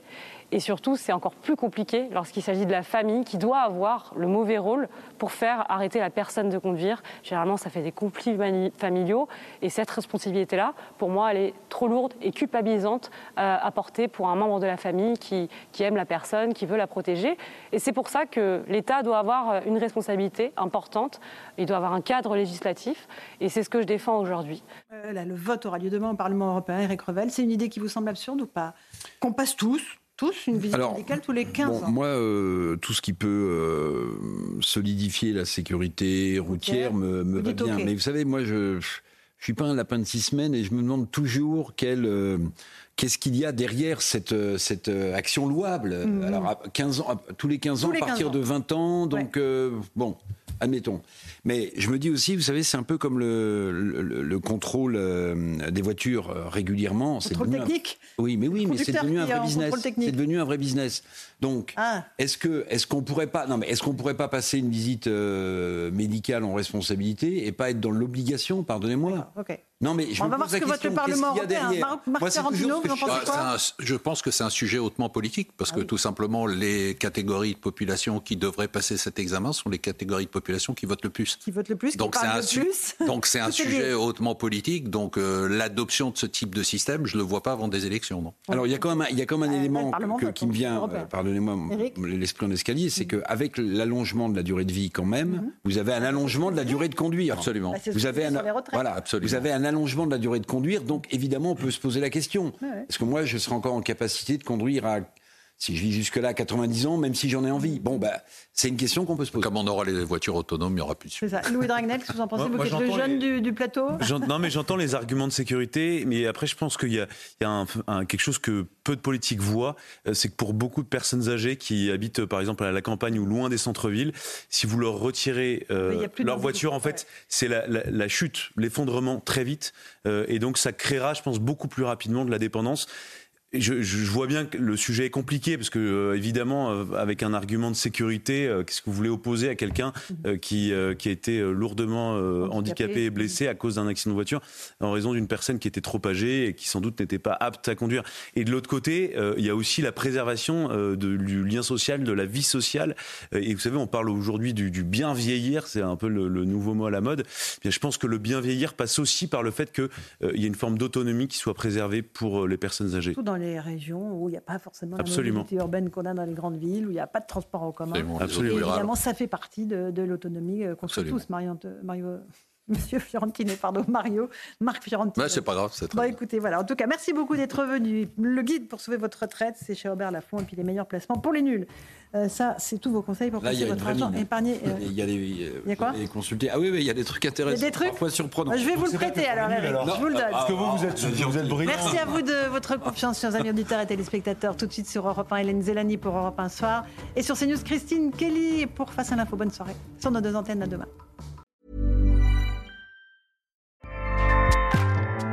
ACAST powers the world's best podcasts. Here's a show that we recommend. The Real Housewives is a guilty pleasure for most, but if you're looking to not feel guilty about that pleasure, tune in to Everything Iconic with me, Danny Pellegrino, where I break down all the messy moments and behind the scenes antics of Bravo's popular franchise. And on Everything Iconic, I also interview celebrity guests like Kelly Ripa, Kiki Palmer, Drew Barrymore, Cameron Diaz, and more about their guilty pleasures, their past work, and so much more. So if you're pop culture obsessed and find yourself watching way too much reality TV like me, tune in to Everything Iconic with Danny Pellegrino wherever you listen to podcasts. ACAST helps creators launch, grow, and monetize their podcasts everywhere. ACAST.com.